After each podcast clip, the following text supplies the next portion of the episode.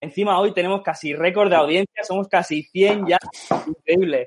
Así que, bueno, vamos a ir ya directos al tema. Adri, ¿cómo estás? ¿Cómo va todo? Hoy, a pesar de, los problemas que estamos teniendo, eh, día bueno, ¿no? Los gimnasios volando, el petróleo remontando. Bueno. Estás contento, ¿no? Unos días sube, otros bajan. bueno, en el pues supermercado. Es lo más relevante de hoy. Bueno, pues como veis, hoy tenemos un invitado de lujo, eh, una persona que seguía desde hace tiempo y cuando organizamos esto del evento fue en, una de las primeras que pensé porque, como te comenté, ya te seguía hace tiempo y me encantaba lo que publicabas y, y cómo lo comunicabas. Así que bienvenido, Gabriel, ¿cómo estás? Hola a todos. Bueno, muchas gracias. Tampoco, tampoco es para tanto, pero sí, al final, eh, eh, como hemos hablado, esto es un, un tema, ¿no? De al final de sumar todos y yo creo que pongo mi granito de arena para que al final todos sepamos un poco más. Bien, bien. ¿Y cómo, cómo llevas la cuarentena y, esto de estar encerrado en casa? ¿Cómo se lleva? Pues, eh, a ver, en verdad, tampoco, o sea, no está siendo tan malo, pero porque al final tampoco me estoy enterando mucho porque el, el mercado está siendo, eh, está loco y estás todo el día trabajando, todo el día con el teléfono, todo el día intentando hablar con unos y con otros. Pero, pero sí, la verdad es que es una cosa caótica, ¿no? Que nadie, nadie se podía esperar. Eso te lo, te lo llegan a contar hace dos meses y dices que es imposible. O sea, es un un cisne negro, una cosa que yo creo que, que, no va a volver a pasar en, en, no, no, sabría decirte si en si nunca más, pero, pero desde luego es una cosa increíble.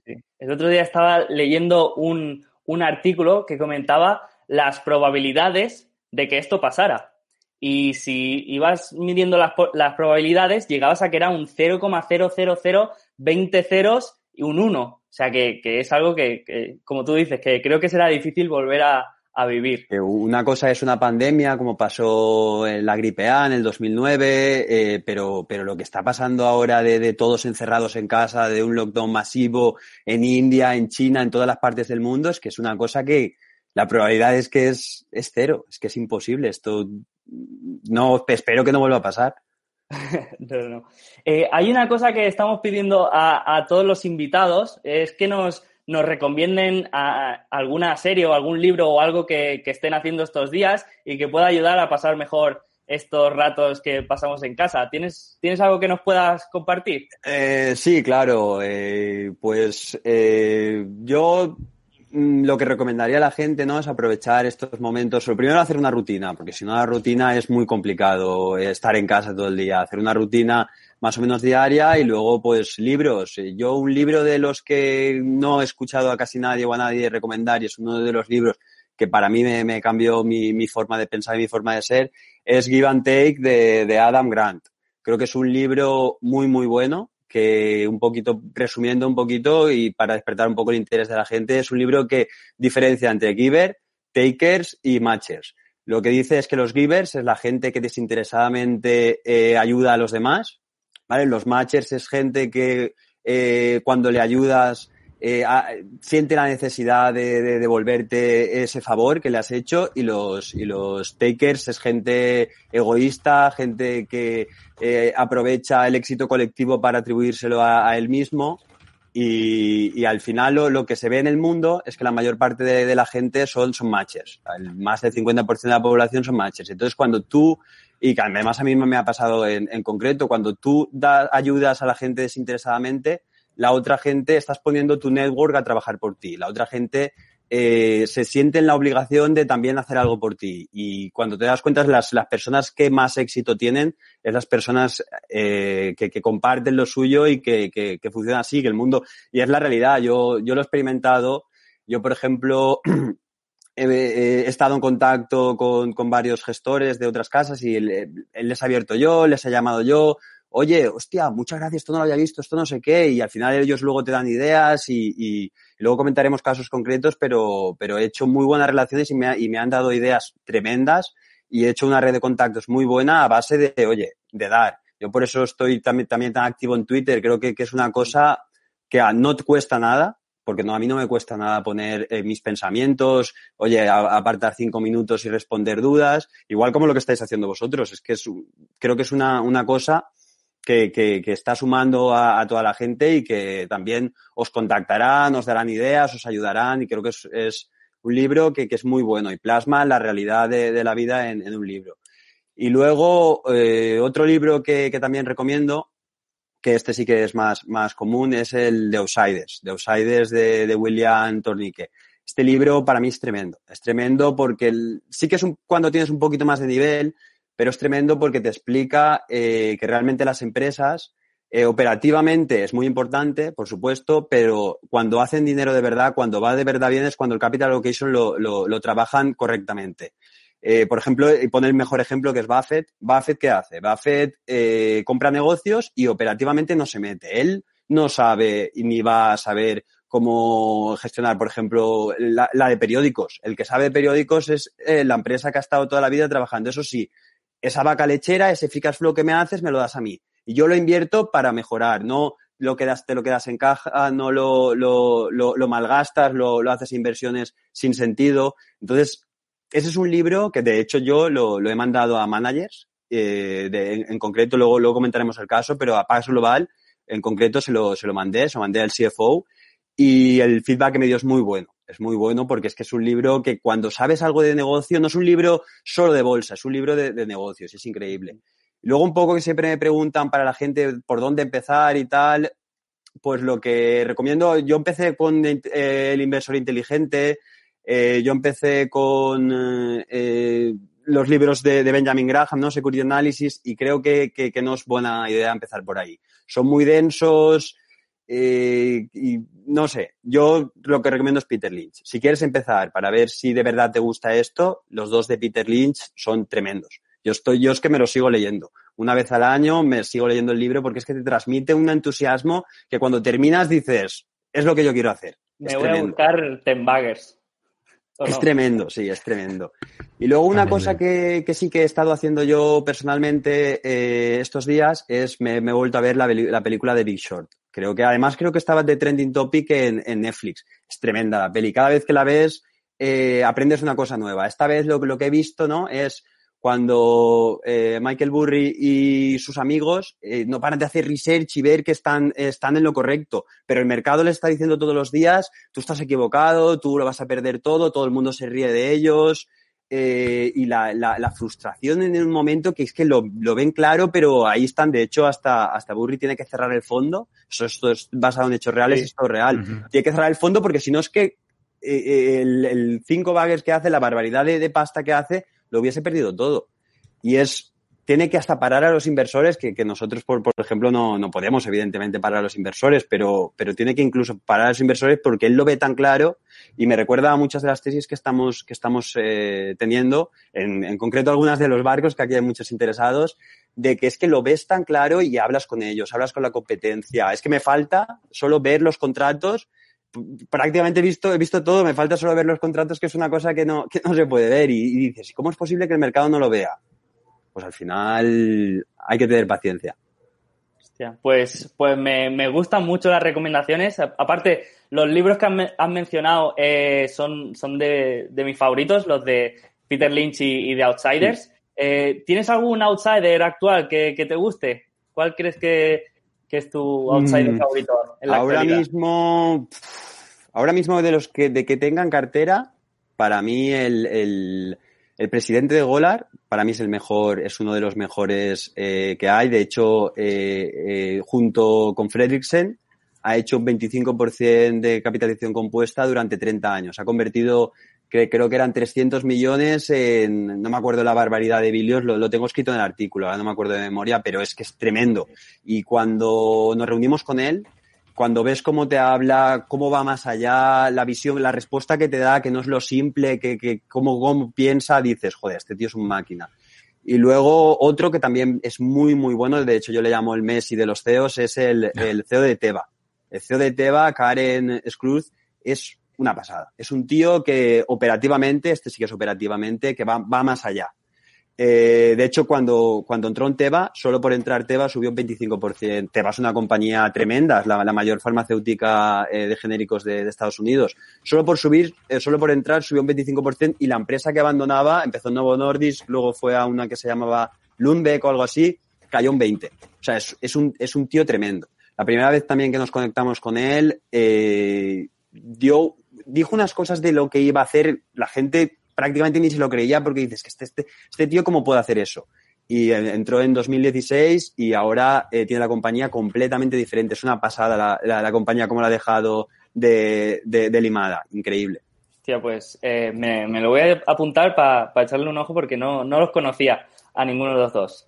Y bueno, como has comentado antes, lo, de, lo del el primer libro, Hoy te va a tocar ser giver y, nosotros vamos a hacer un poco de, takers porque vamos a intentar extraer ahí ideas y, conocimiento. Así que si quieres, Adrián, yo te dejo un poco que, empieces y le pongo el, foco a, Gabriel. El CEO, el CEO de Golar no, es el, presidente, que se llama ah, Troy. Sí, el, CEO es el de, el de, el de Teba. Muy bien. Eh, háblanos un poco de tu fondo, de vuestra filosofía, eh, qué tipo de empresas preferís, mm, balances, eh, si vale, competitivas. Pues nosotros somos un, eh, estoy, estamos dentro de lo que se llama Grupo RSR. una parte, nosotros llamamos la parte financiera y luego está la parte fiscal. La parte fiscal, al final tenemos sinergias de un poco de, de clientes, ¿no? La parte fiscal son ex Hacienda, son unos tíos muy, muy top y nosotros estamos en la parte fiscal, que somos cuatro personas. Hay una persona en regulación, en, somos una, estamos constituidos como una EAF. Eh, hay una persona en regulación, en cumplimiento completamente back office. Hay otra persona eh, que está 50-50 conmigo, ayudando donde se pueda. Pues eh, de la verdad que hace una, una ayuda increíble. Sin él no podría eh, hacer lo que, lo que estoy haciendo porque en modelos, eh, reuniones, eh, research específicos de, de, cosas determinadas que al final hay mucho trabajo. Después yo estoy 24 horas eh, con análisis y después lo, mi jefe está mitad análisis, eh, mitad también relación comercial. La suerte de, de nuestra EAF que es que, que prácticamente todos los clientes son fondos. Nosotros asesoramos directamente al fondo, porque al final asesorar eh, a una empresa o asesorar a, un cliente fiscalmente no es eficiente comprar acciones o comprar eh, bonos. Y, al final tenemos productos que es, yo evidentemente el que más me gusta es el equity, al final soy joven y, creo que es lo que más sentido tiene en largo plazo, pero también tenemos eh, vehículos mixtos, porque al final la gente, bonos, ay, eso, eso, ¿cómo es? Al final analizar un bono es lo mismo que analizar una, una, una empresa en equity. Tienes que analizar la empresa, tienes que analizar eh, la capacidad de repago y si el, el, el, precio que, al que está, el yield al que está eh, pagando el mercado, ofreciendo el mercado, es interesante, pues, pues compras. Y, al final es, exactamente lo mismo. Lo, lo, único que no tienes es el, upside que tienes en la acción, que la acción puede subir y el bono al final se lo puede ir haciendo. Eh, luego, a vencimiento. Eh, luego, pues al final la filosofía es una filosofía de inversión en valor, eh, value, tampoco voy a extenderme en, qué es, pero yo creo que todos eh, conocemos qué es. Al final es comprar cosas que están baratas. Y si, hay un sector específico que realmente me gusta, es las compañías que parece que sean cíclicas, pero por la naturaleza de sus contratos o porque han cambiado realmente de, por ejemplo, Golar. Eh, Golar antes era una compañía completamente cíclica, transporte de gas a spot Ahora, eh, desde el 2016, ahora mismo ha cambiado completamente. La compañía ahora tiene, eh, no es nada cíclica, tiene contratos de 20, 25 años y el mercado la está eh, valorando como si fuese una empresa cíclica. Pues ese tipo de compañías que el mercado no ha terminado de ver que no son cíclicas eh, son las que me gustan. Muy bien. Mm, ¿Cómo estáis llevando estas últimas semanas? Pues esto está, está siendo una locura, está siendo una locura porque al final eh, nosotros habíamos hecho un portfolio bastante eh, defensivo con, con empresas eh, pues con, con, revenues recurrentes, pues tenemos por ejemplo también, que tú la conoces muy bien, de Gym Group, que es un low cost, gimnasios low cost, eh, teníamos Teva, Milan, empresas muy defensivas, eh, TK con contratos a muy largo plazo, eh, y al final, claro, es que eso ya no sirve porque tú te habías preparado una cartera defensiva por si venía la recesión, por si vamos a tener años malos, pero es que de repente han cerrado todo y entonces, claro, Gym Group es defensiva, si hay recesión, perfecto. eh, la gente, pues habrá gente, habrá clientes que pierdes porque pues se quedan sin, sin ingresos y no pueden entrar, pero luego otros clientes ganarás porque estaban yendo a gimnasios de 50 pavos el mes y entonces entrarán, entonces al final se comportará relativamente bien. Pero si cierran los gimnasios, es que no, era un, un ha sido un, pues eso, un Black Swan, eh, un cisne negro, ¿no? Que no, que no teníamos previsto en modelos ni nada. Entonces, pues esta semana, estas semanas, loco, llamando a las compañías, chequeando modelos, rehaciendo todo. Oye, ¿cuánto de verdad puede impactar esto? ¿Cuánto eh, tiempo tenéis? Eh, eh, chequeando vencimientos, porque claro, si ahora tienes que refinanciar un bono de 2 billions, es imposible que pueda refinanciar un bono, sobre todo una, una compañía que no sea eh, investment, investment grade. Entonces, por lo que hemos estado repasando toda la cartera, además, como ha caído todo, pues las ideas que teníamos ya vistas, pues repasando a ver si se han puesto en, en precio, pero claro, es que no valía el, el, análisis que habíamos hecho antes, porque tienes que incorporar que vas a tener dos, tres meses de o nula actividad o actividad muy baja. Entonces, pues al final, eh, yo creo que mi novia me dejará, porque al final hemos estoy aquí y la gente, claro, estará en su casa aburridos, estarán eh, felices, pero yo estoy 24 horas prácticamente y, y, vivimos en la misma casa, nos vemos, pero es que prácticamente soy un zombie para ella. Eh, entonces, vamos, que si me aguanta esto ya me quiere de verdad. Prueba de y, fuego.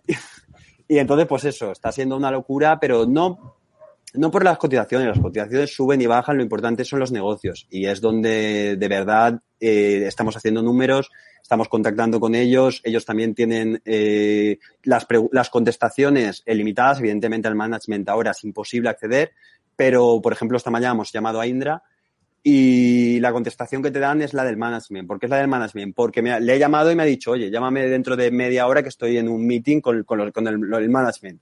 Y le, exactamente lo que le dicen me, te lo transmite. Entonces te están transmitiendo información de primera mano que yo creo que es donde ahora realmente puedes sumar.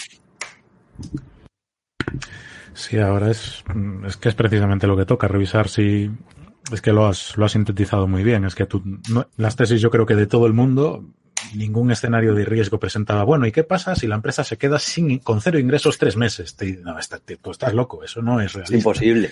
Y Nunca ha pasado, es que ni en el 2009 es que es imposible. Sí, es una sí, cosa sí, que, que, que, que nadie había puesto en ningún modelo, evidentemente. Y hemos tenido la suerte de que teníamos empresas relativamente saneadas y que no tienen vencimientos en los próximos 12, 18 meses. Pero es que yo he visto compañías que tienen que refinanciar ahora en mayo es que es imposible que vayan a levantar un bono. Un non-investment grade no puede levantar un bono. O le hacen una financiación puente los bancos, que luego hay que ver los bancos, porque con los avales, con lo que están haciendo, o le hacen una financiación puente o esa empresa quiebra. O sea, es que es tremendo lo que ha pasado, tremendo. Sí, aparte en, un montón de sectores, no es algo que afecte, afecte solo a un determinado sector, es tremendo. ¿Y habéis hecho alguna rotación de cartera? En plan, no, este, tenemos algunas de este sector, las quitamos porque no nos convencen o vais a nivel empresa a empresa? Eh, hemos, eh, al final, sí que siempre tienes que ver el sector, evidentemente, pero hemos tenido la suerte de, y mira que las estaba mirando, sobre todo por, por Meliaza, mirándola mucho por, por recomendación de José de, de Cima. Al final no, no terminamos de dar el botón y menos mal, porque es que el sector turismo, el sector aerolínea, gracias a Dios, no tenemos ninguna exposición ahí. Eran cosas que se estaban ya interesantes, pero claro, es que con tres meses así ya no sabes si está interesante después de haber caído. O sea, tienes que volverte a rehacer todo. Ha cambiado el paradigma completamente. Entonces, gracias a Dios no nos ha pillado nada que digas, de verdad tiene una, una, una un impacto fuerte y que te ha cambiado por lo menos los próximos dos años.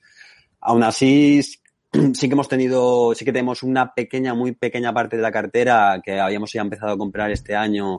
Eh, automóviles, eh, empresas muy, muy buenas como ELA, eh, como CIE, empresas muy, muy eh, resistentes que, que, incluso en un periodo malo crecen, baten al mercado. Eh, también habíamos comprado un poquito de petróleo, pero muy, muy poquito en cosas muy, muy determinadas y, y ya por, por, por, conocimiento de, de otros tipos de, de, gestor. Por ejemplo, Adrián de Prime Value, que, que hace un trabajo muy bueno, hemos comprado IPCO, uh -huh. habíamos tomado algo, pero es que claro, si es que si, si esto del, del coronavirus no es suficiente, además se ha puesto Rusia y, y, y, y Arabia Saudí a pelearse. O sea, es que es tremendo, ha pasado lo impensable, eh, todo de golpe. Es tremendo. Sí, sí. Pero no hemos, no hemos rotado mucho. Sí que hemos hecho trading dentro del fondo, cosas que no habían caído mucho y que no tenían sentido que no hubiesen caído, y cosas que habían caído, por ejemplo, lo de Gene Group, que ahora ha subido un 70%. En, es, que es que no tiene sentido. Es que la gente no está mirándose ningún fundamental, no está mirándose nada, están simplemente comprando y vendiendo y lo que tiene más liquidez y lo que suena más raro cae más y lo que mola más, como por ejemplo Apple, Apple va a caer en beneficios un montón, eh, pues cae menos. ¿Qué sentido tiene que Apple caiga menos que, que, que TK y LNG, que no debería de haber caído porque es que no le ha impactado en absolutamente nada? No tiene sentido. Y entonces pues estamos aprovechando algunas empresas así, pero dentro del fondo y, de manera muy limitada. Perfecto. Em, si quieres, eh, pasamos ya al tema de energía, que hemos visto que lo sigues bastante de cerca, ¿verdad? Por lo que te vemos en Twitter y demás. Sí. Atacas ahí a, varios frentes. Eh, de, dónde viene ese interés eh, por el sector?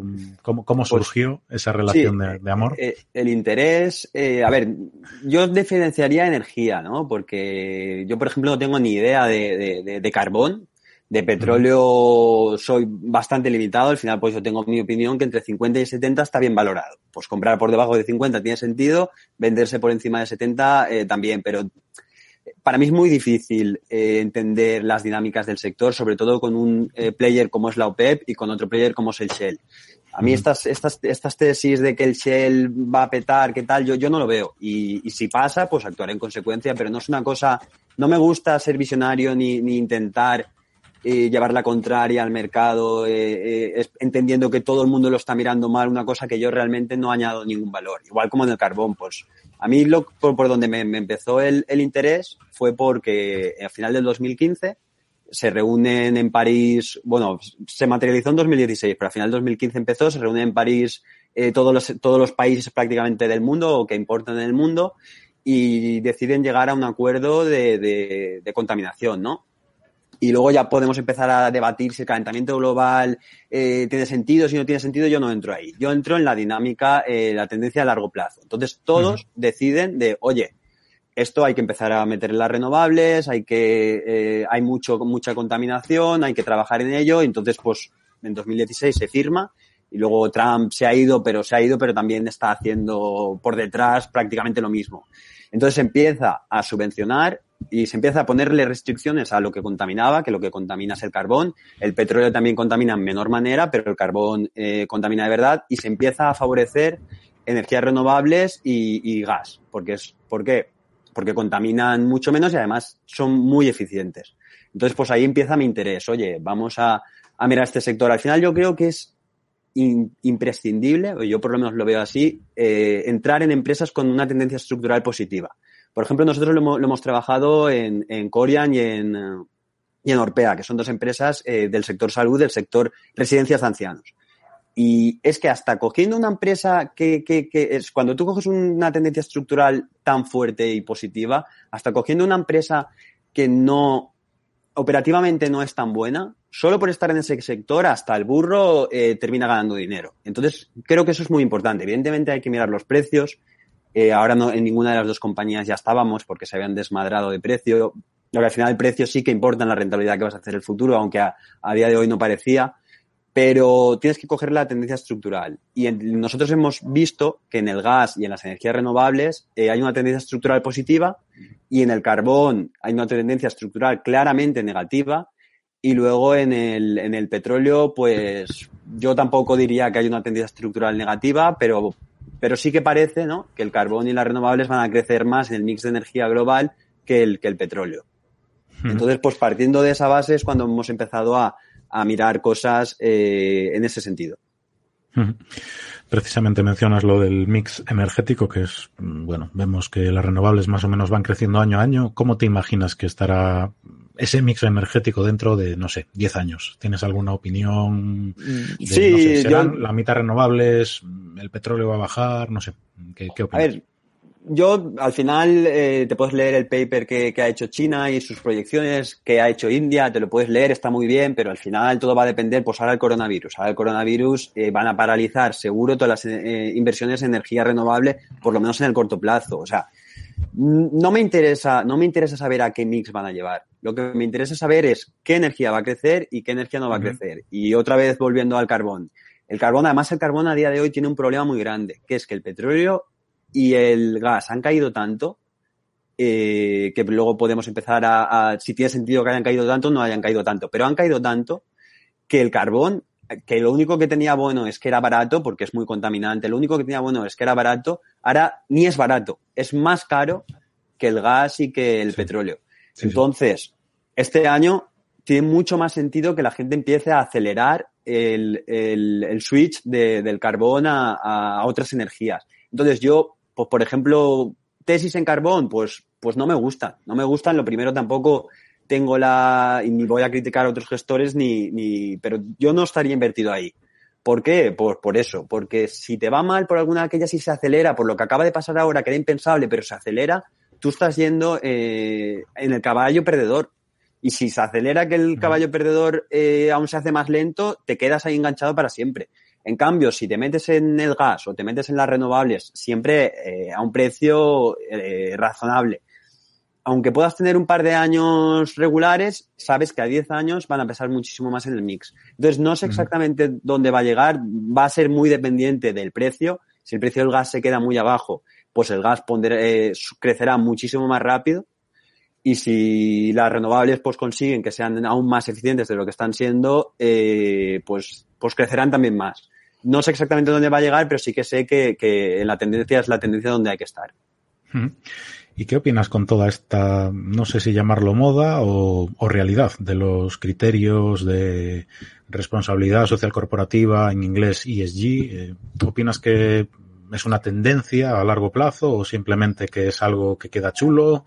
Ponerlo en la página web. Eh, ¿Crees que puede generar algún tipo de burbuja? Porque ahora hay un montón de fondos incluso fondos soberanos de países que en, su, en sus requisitos indican que solo invertimos en empresas o en bonos que, que tengan, que cumplan los criterios ESG. ¿Qué opinas al respecto? Uf, pues eso es, es, es, un problema, la verdad que es un problema sobre todo para el sector energético y es una cosa que yo no comparto. Porque, a ver, sí hay claramente algunas energías o algunas cosas que no lo cumplen directamente, pero hay otro tipo que, es que se están viendo beneficiados, como tú dices, eh, exageradamente demasiado y que tampoco del todo son tan ESG como, como dicen.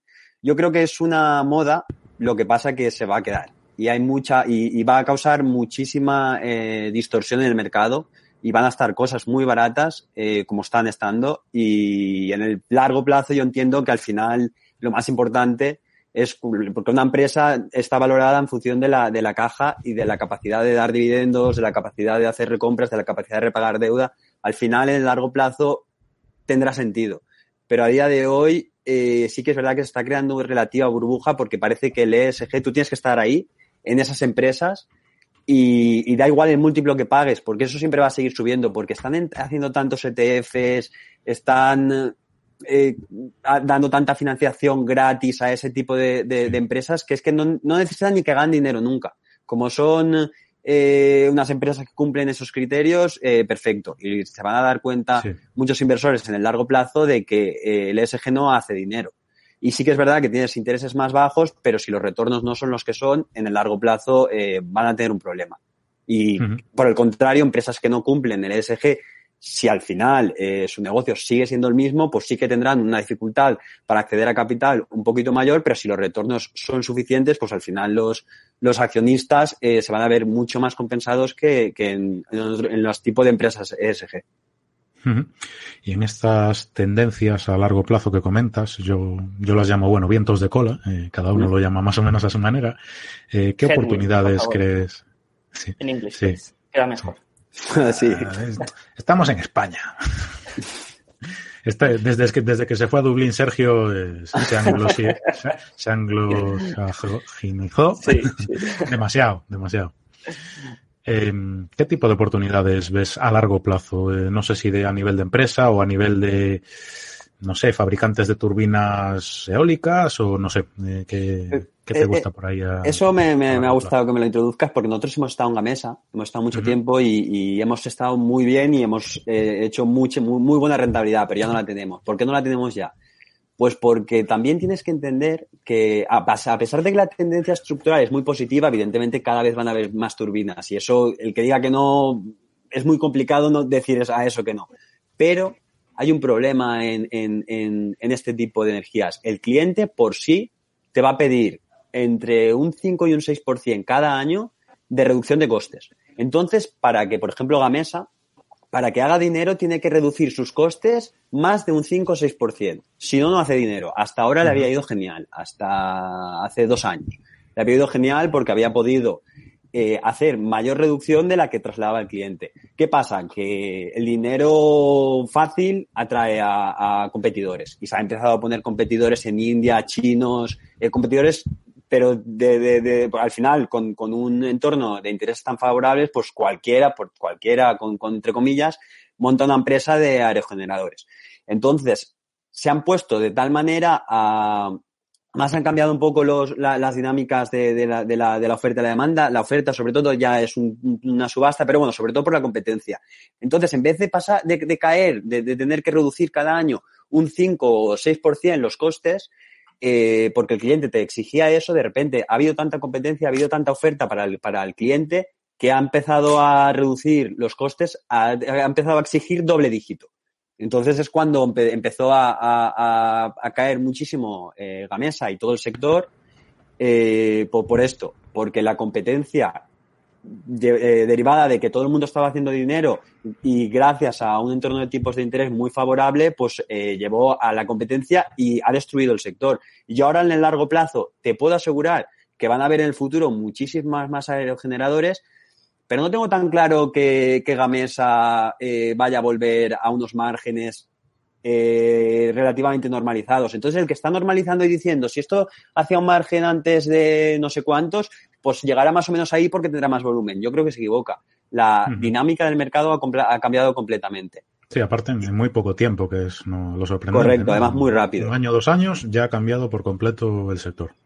Entonces, el que está mirando el pasado, ojo, porque a veces mirar el pasado y normalizar en base al pasado, tienes que entender muy bien lo que ha pasado y por qué ha pasado para normalizar, que al final es muy fácil decir, ves una acción en que, ha ido haciendo así, ah, pues esto va a volver ahí porque esto es el futuro, esto es cíclico y esto tal, o a veces, a veces no pasa. Luego, eh, respecto a tu pregunta, yo lo, lo, lo, que estamos viendo y donde realmente estamos eh, más en la, energía, sí que el, petróleo evidentemente lo seguimos, seguimos cómo están eh, las dinámicas de, en todos los mercados, pero al final lo que estamos viendo muy claro es el gas. El gas es una tendencia estructural que, que vemos clarísima, como hemos comentado antes, el mix energético en todo el mundo, y ahora, eh, por problemas temporales, eh, está relativamente muy bajo, está muy bajo. Entonces, es momento, yo creo que es momento de empezar a mirar empresas de gas, eh, ver, o, por supuesto, ver que, cumplen con deuda, que además el gas es que es ESG, está empezando todas las empresas de gas ya a empezar a montarse su, sus criterios ESG para venderlos y que Moody's les dé la valoración de, oye, estos tíos cumplen estos criterios y además tener una mejor financiación. Y es un poco ahí donde estamos eh, enfocando la cartera o, mirando un poquito más. Al principio solo habíamos cogido determinado tipo de empresas, pero ahora estamos un poco expandiendo eh, a, otro, a otro tipo de empresas. Lo último ya antes de darle paso a Sergio para que le deis ahí el activismo. Nos preguntan, para que no se quede la pregunta en el tintero, ¿cómo se puede suscribir vuestro fondo? Eh, ¿alguien, está escuchando aquí la, charla y ha dicho, toma mi dinero, ¿tú, sabes lo que dices?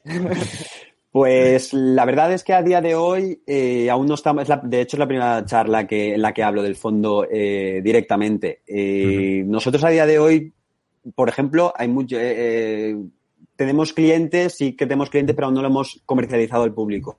Estamos como un poco haciendo track record, que creo que es importante, un poco explicando la filosofía y gracias a esto, por ejemplo, eh, este año no hemos tenido ninguna salida. Hemos tenido entradas y ves otros fondos y otros fondos están, están sangrando en salidas. Nosotros tenemos una base de clientes mucho más pequeña, sí que es verdad, pero clientes que realmente saben que cuando cae hay que comprar. Y eso es gracias a no estar eh, a lo mejor expuestos a, todo el, público. A día de hoy no están en plataformas porque es una cosa que, a día de hoy no nos interesaba y solo se puede suscribir eh, a través de Banco Alcalá. Pero en el futuro, evidentemente, eh, si funciona, si sigue para adelante, si cumple eh, las, los requisitos que nosotros eh, consideramos, pues sí que haremos, eh, pues lo pondremos en plataformas. Vale. Y luego volver a recordar que no solo tenemos un fondo de renta variable, tenemos muchos tipos de, de vehículos, sobre todo mixtos, es donde tenemos la mayor cantidad de- del patrimonio. Al final son vehículos más defensivos, gente eh, pues más de, oye, de renta variable no es solo preservar capital, es sacar una rentabilidad a tus ahorros. Al final, los vehículos mixtos es preservar capital con menor volatilidad. Y al- el tema de ser una EAF, trabajamos con, con, con muchas, con muchas eh, bancos. Trabajamos con eh, Bankinter, trabajamos con Alantra, trabajamos con Nuevo Banco. Eh, al final tenemos en muchos eh, sitios vehículos y al final nos da la flexibilidad, ¿no?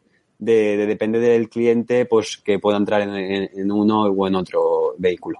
Perfecto, gracias. Eh, Sergio, ¿le das caña al activismo? Sí, sí, sí. Es que, bueno, le- como, como habéis visto, le pusimos de título a la sesión activismo y, y el futuro de la energía. Y algunos os, estaréis preguntando por qué activismo. Y es que la primera vez que hablé, hablé con, con Gabriel es que me sorprendió mucho eh, todo lo que me explicó de, acerca de, la comunicación que mantenía con, con todas las empresas que o tenían en cartera o, estaban o tenían algún tipo de relación y, y, hostia, me, me, me interesó mucho y me, me pareció muy interesante. Entonces le dije de, de comentarlo aquí y de hablar de eso porque creo que puede ser muy interesante porque no se habla mucho, ¿no? Entonces, eh, lo primero que te quería preguntar es por qué crees que es tan importante mantener esta estrecha comunicación con la directiva de una empresa y también qué intentas saber cuando contactas con ellos, qué intentas eh, averiguar un poco. No sé si me, puedes dar un par de pinceladas ahí. Sí, por supuesto. A ver, al final, eh, el tema operacional eh, realmente lo, sí que lo puedes ver en libros. El tema operacional, al final, márgenes, eh, free cash flow, son cosas que, que quedan plasmadas en la memoria de una compañía. Eh, cómo trabaja el working capital contra la competencia, cosas numéricas se pueden ver, pero el feedback que tienes de realmente las ideas que están teniendo, cómo las están desarrollando, eh, ese feedback es imposible entenderlo ni leyendo sus cartas. Tienes que hablar con ellos, tienes que ver qué te están contando, si lo están ejecutando, qué planean, eh, cómo están viendo la competencia, toda esa de, eh, relación, esos conocimientos que no puedes ver desde tu casa en el ordenador viendo sus estados financieros, es, para mí es muy, muy, muy interesante porque ellos eh, siempre te van dando pinceladas, cosas que tú no sabías, o te hablan de, la compañía, o, te dan ideas de cómo van a, gestionar el capital allocation, eh, los ingresos que tienen, cómo los van a invertir, si están buscando otras compañías. Al final te dan un feedback diferenciador que es imposible eh, leer o entender cuando estás viendo los estados financieros. Y luego también enfatizar que no solo el management, también es muy interesante hablar con competencia, hablar con clientes, eh, incluso con empleados, y al final no es tan difícil eh, acceder a ellos. Por LinkedIn, gracias al, al Internet, eh, hoy en día LinkedIn, Twitter, eh, siempre tienes algún conocido, al final puedes acceder a prácticamente eh, todas las compañías del mundo y es muy tan, tan importante como lo que te dice el management, que por supuesto es muy importante eh, porque te van diciendo las cosas antes de que pasen, por decirlo de alguna manera. También es, igual de importante porque al final el management muchas veces lo que pasa es que se cree en su propia historia y te venden, evidentemente ningún management te va a decir, buah, nuestra compañía va a ir fatal, no, siempre te venden el caso optimista. Y cuando empiezas a bajar eh, escalones y te llegas a un más intermedio o a un trabajador, sí que es verdad que a lo mejor no tiene la visión global que tiene el management, pero sí que te puede dar muchísimo más detalle y, hablar muchísimo mejor de, de, su parte. Entonces también, igual de importante que hablar con management es hablar con, con el entorno.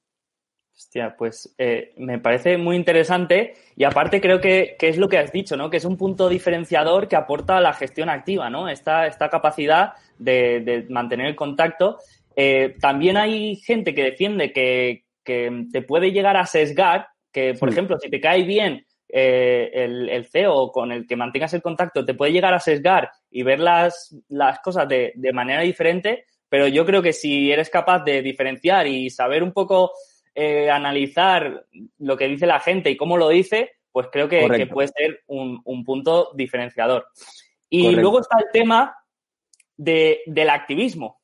que, puede parecer una cosa que solo está al alcance de Bill Ackman y, y Elliot y de, estos inversores, pero que igual para los inversores particulares no, no tiene mucho sentido o resulta muy difícil, pero sí que los gestores eh, podéis tener peso ahí y influir un poco en la toma de decisiones, ¿no? Entonces, te quería preguntar, ¿cuándo crees que tiene sentido influir o intentar modificar eh, alguna toma de decisión y por qué hay este conflicto de interés entre accionistas y, directiva de las, de las empresas? Eh, pues sí, la verdad es que el, activismo, yo, creo que en el futuro, el fondo que tiene que triunfar, sobre todo en Europa, porque en Estados Unidos sí que hay, eh, es un fondo que sea no activista como ICANN, a lo mejor, que es, es un bestia, pero sí que, oye, eh, dar más feedback a las empresas, además ellos eh, eh, lo agradecen. Nosotros, ahora comentaré casos concretos, pero ellos realmente te, te, te, preguntan, cuando llegas a un nivel de confianza, te preguntan, oye, ¿y qué puedo hacer? ¿Qué puedo hacer para, para mejorar esto? ¿Cómo mejorar esta presentación? Eh, ¿Qué estamos haciendo mal? ¿Por qué el mercado no? Eh, ellos, porque ellos al final saben que los inversores sois vosotros. Y al final tú tienes más feedback del mercado de lo, de lo que tiene él. Él tiene más feedback de, de, cómo está funcionando la empresa y de los márgenes que va a hacer y del beneficio que va a hacer. Y al final tú, tú tienes más feedback del mercado por, porque estás más en, en, en el mercado, ¿no? Entonces, creo que, que, eso es, fundamental y es una cosa que en España no se está haciendo y ahora parece ser que se empieza a hacer. Habría muchas empresas que de haberles dado un buen consejo a tiempo eh, no, no, se hubiesen metido en jardines en los que se han metido. Y también es una cosa que, que es que Buffett es el mayor activista del mundo. O sea, es que él compraba la empresa y no activismo, y ojo, yo no me voy a meter a decirle a una empresa cómo tiene que eh, gestionar su working capital o cómo tiene que gestionar su plantilla o si es mejor este producto. Eso lo sabe él, ese conocimiento lo tiene él. Nosotros donde entramos en el activismo es, oye, esto no lo estáis utilizando como, como toca o, o las presentaciones no están siendo la comunicación que dais al mercado, ¿por qué no desglosáis un poco de ahí? Y eso es fundamental. Y como decía, Buffett es el mayor activista. Buffett eh, aunque nunca se, diría, eh, al final lo que siempre ha hecho es coger el capital eh, que generaba la empresa. Nunca le ha dicho a una compañía cómo tiene que gestionar su propia empresa operativamente. Pero luego, en Capital Location, siempre ha sido pues el que de verdad le, ha, dicho dónde se tiene que invertir y dónde no. Entonces, por ejemplo, y yendo a un caso concreto, eh, Pax Global, que es una empresa de datáfonos eh, china, ¿vale? Que la conocimos, he hecho un paper eh, sobre ella, está publicado en, en, Twitter. Muy currado. Eh, junto, con, junto con mi compañero Niraj, que es de, de hemos estado desde el 2000, creo que empezamos en principios del 2016. Hablamos con, con Ingénico. Ingénico es el líder de mercado indiscutible en, en terminales de pago eh, cuando vamos a pagar en tarjeta al supermercado, al corte inglés, a donde sea, eh, ahora que, estamos todos yendo solo saliendo a, comprar, fijaros en la terminal cuando vais a pagar en tarjetas. Lo primero, otra vez, tendencia estructural. Hay una tendencia estructural hacia el menor uso del efectivo imparable. Es imparable, pero en todo el mundo. Es una cosa, hay en países que ya está llegando al colmo, como en los países nórdicos, que están literalmente prohibiendo el efectivo, y hay otros países que van más despacio, como en India, pero que ya se está haciendo porque les interesa a los gobiernos, porque es más fácil de controlar el dinero, porque es más cómodo para nosotros, porque han salido aplicaciones como Apple Pay. Entonces, eh, estábamos en esa tendencia, estábamos en el líder de mercado que es Ingénico y entonces una conversación con Ingénico eh, le, preguntamos por, por la competencia directa, que es la que conocíamos, que es Verifone y nos cuenta, Verifone controlado, Verifone estos tíos, cada vez le estamos comiendo más la tostada. Eso sí, hay unos tíos que nos están fastidiando. Oye, ¿cómo que hay unos tíos que os están fastidiando? Sí, una empresa china. ¿Cómo que una empresa china que os está fastidiando a vosotros si sois líderes de mercado? Sí, es que han hecho un par de cosas muy buenas, pero no, no decíamos que los chinos no podían salir de China. Ah, estos tíos son diferentes, tal, y entonces nos, empezamos a, a, ver la compañía y era una compañía que, que está abandonada a su suerte, que, que cuando ves el gráfico dices, vale, esta compañía es un desastre, esta compañía no ha hecho nada bien pero cuando te ves los números, dices, ¿cómo es posible que esta compañía esté cotizando en este precio, no? Entonces eh, empezamos a hablar con ellos y la primera conversación, pues al final, pues bueno, ibas haciendo la confianza. Entonces, a través de hacer la confianza, te permiten ellos y, dicen, hostia, este tío a lo mejor sabe algo, ¿no? Y te permiten ellos llegar a, sitios donde, donde no puedes llegar, no podías llegar y con una posición relativamente eh, pequeña, tenemos como un uno y medio de la empresa, estamos realmente haciendo activismo y ayudando a la compañía a mejorar. De hecho, ellos están agradecidos a, nosotros y siempre nos, están pidiendo consejos de, oye, ¿cómo ves esto? El problema de esta compañía es que tiene eh, como 2,7 billones en caja, caja que al principio no nos creíamos, pero es que prácticamente hemos ido al banco a contarla, estoy convencido de que esa caja está ahí, y tiene 2,7 billions y vale en mercado 3 billions. O sea, es de, perdona, de Hong Kong dólares, que serían como al cambio, creo que está cotizando en 300, 400 millones de euros. Y es líder de mercado, la tercera compañía eh, del mundo. Todos los años creciendo, crecimiento constante y la, y y la cotización da pena. Entonces, pues detectamos por qué da pena la cotización y les estamos ayudando a cambiar esa imagen. Y es una cosa que, que pues como tú decías, eh, es un activismo productivo eh, a las dos compañías. Al principio eh, les cuesta más, ¿vale? Sí que es verdad que, que en esta compañía, pues por ejemplo, tuvimos que, que llamar a otros accionistas, por ejemplo, a los principales accionistas de la compañía, que es Copernic, es un fondo muy, muy bueno. Creo que aquí en España sí que se comercializa. Creo que, que se comercializa. Bueno, les llamamos, al final conseguimos hacernos con ellos y al final lo, que habíamos dicho antes es un quick pro quo. Ellos, eh, yo al principio le di las, las ayudas estas, ahora él prácticamente cada mes estamos intercambiando ideas, es que al final es, es lo que decía, hay que ser giver en esta vida. Les llamamos, eh, ellos consideraron, o sea, no habían ellos hablado nunca con el management, nosotros sí que ya habíamos hablado bastante, tienen un 7% de la compañía y oye, ¿por qué no eh, hablamos con ellos? Eh, entre todos un poco y les orientamos y no sé qué, ah, perfecto, perfecto. También hablamos con otros y al final todos hicieron lo mismo. Y ellos empezaron a, a, entender lo que quería realmente el mercado. Y al final ellos no son tontos, también quieren que la acción suba. Y entonces están empezando a hacer cosas que nunca habían hecho, como hacer recompra de acciones, como preguntar a los inversores si eh, las presentaciones habría que hacerlas de esta manera, habías que hacer de otra manera, y al final esto se hace eh, comunicando no como ICANN que coge una posición y, se pone a pegarse, no, sino de una manera eh, proactiva, ¿no? Al final diciéndoles, oye, ¿no veis que solo cambiando esto, que además es en el beneficio de ambos, al final le explicas un poco todo la primera vez que, que, los vimos para que os hagáis una idea del nivel eh, de capital location. Ojo, operativamente son muy buenos, muy, muy buenos operativamente. Márgenes y todo eh, al nivel ingénico es una pasada de empresa, pero en Capital Location, para que os hagáis una idea de la idea que, de la conocimiento que tenían al principio, la primera vez que contactamos con ellos, nos dijeron, no, la, la, caja, si tenemos tanta caja ahí, no vamos a quebrar nunca. Aunque nuestro negocio vaya mal, que no lo creemos porque tiene unas perspectivas eh, increíbles de crecimiento, aunque nuestro negocio vaya mal, eh, nunca vamos a quebrar. Y eso, eso ¿qué, qué capital location es? ¿Eso qué manera de, de, malgastar el dinero es tener ahí apilado y cada, cada año haciendo eh, 500 eh, millones de Hong Kong dólares cuando tu cotización eh, es de 3 eh, billones? O sea, ¿qué sentido tiene? Al final le explicas un poco los retornos, poco a poco le das ejemplos, le mandas el libro de, de Outsiders y ellos también no tontos no son, porque eh, tontos no son y han llegado al, a, ahora a empezar a hacer unas cosas que, que, al principio, en 2016, cuando los contactamos, creíamos que, que sería imposible.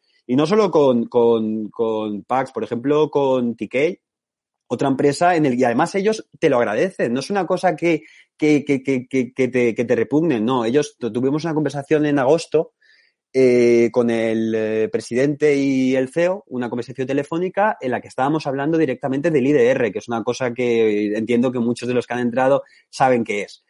Eh, hay una cosa que no está detectando el mercado, que no está valorando nadie y que es un, simplemente un tema de capital allocation. Y oye, le damos unas ideas, compartimos con ellos, eh, nos explican ellos también, siempre ellos, ellos dan menos, menos porque al final por temas de, de compliance no están más limitados, pero te escuchan, oye, ¿y la presentación por qué no pues, pones esto? ¿Por qué no lo explicas de esta manera? ¿Por qué no? Y, al final eso es, un, es mutuo. El activismo que yo digo es un activismo positivo para ambas partes y que no les cuesta nada a la compañía de, de, de hacerlo. Pues me, parece súper interesante esto y aparte de, de no, buscar el conflicto, sino buscar la, ayuda mutua, lo que has comentado, y, y me parece que, que es una, una, gran manera de aportar valor a, a, a, la gestión activa. Yo creo que, que es súper importante esto. Y, como tú has dicho, creo que, que tiene que empezar a, a ser más, más, más habitual esto. No, no, somos los únicos, ¿eh? Yo eh, conozco y he visto casos, por ejemplo, Talgo. Talgo que hizo un programa de recompras muy fuerte y que la compañía estaba cotizando a unos niveles que no tenían sentido, por debajo de mantenimiento, y de repente anunciaron un, programa de recompras muy fuerte y al final fue una combinación de, oye, eh, ideas que le están dando los inversores, eh, ideas que, han encabezado otros eh, fondos que tienen una participación relevante y al final la compañía pasó de, tres y medio a, seis y pico mm, prácticamente en nada. Ahora, claro, ahora ya nada importa porque con el coronavirus ya nada importa, pero el, trabajo que también que se ha hecho, por ejemplo, en Talgo es que sin ir más lejos, no hace falta irte a la otra parte del mundo. En España está pasando. Y yo creo que es una cosa eh, que debería de seguir pasando y que es positivo tanto para los inversores como para las empresas. Muy interesante lo que comentas, Gabri.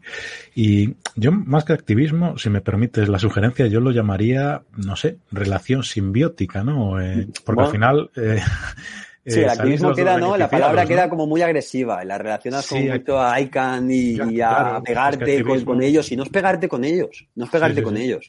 Es que más o menos lo que conocemos la mayoría, creo, por activismo es ese tipo de ataques, mm. eh, como eso, muy agresivos para pinchar al management, eh, haz recompras, vende esta división. Eh, por eso hacen también esas, esos comunicados públicos un poco a veces para poner en evidencia al management y claro, entonces muchas veces el management se pone a la defensiva y Correcto. Y no sacas nada. Y no sacas eh, nada. Peleas de, proxies y cosas de estas. Muy, muy interesante. Nosotros hacemos un activismo y además con ejemplos de, oye, mira, estos han hecho esto y mira cómo ha cambiado la compañía. Además, eh, la gente no lo entiende. Bueno, lo primero, la gente no cree que, que, que las acciones son papelitos que suben y bajan. Pero, y luego hay otra gente que entiende que las acciones detrás eh, tienen empresas. Pero yo iría más allá aún. Tú, cuando compras una acción, aunque sea solo una, eres eh, amo, propietario de esa empresa y en muchas ocasiones tienes más eh, derecho que el, que el management. Porque eh, al final, a día de hoy parece ¿no? que el management es el que manda y tú no puedes hacer nada. Eso no es verdad.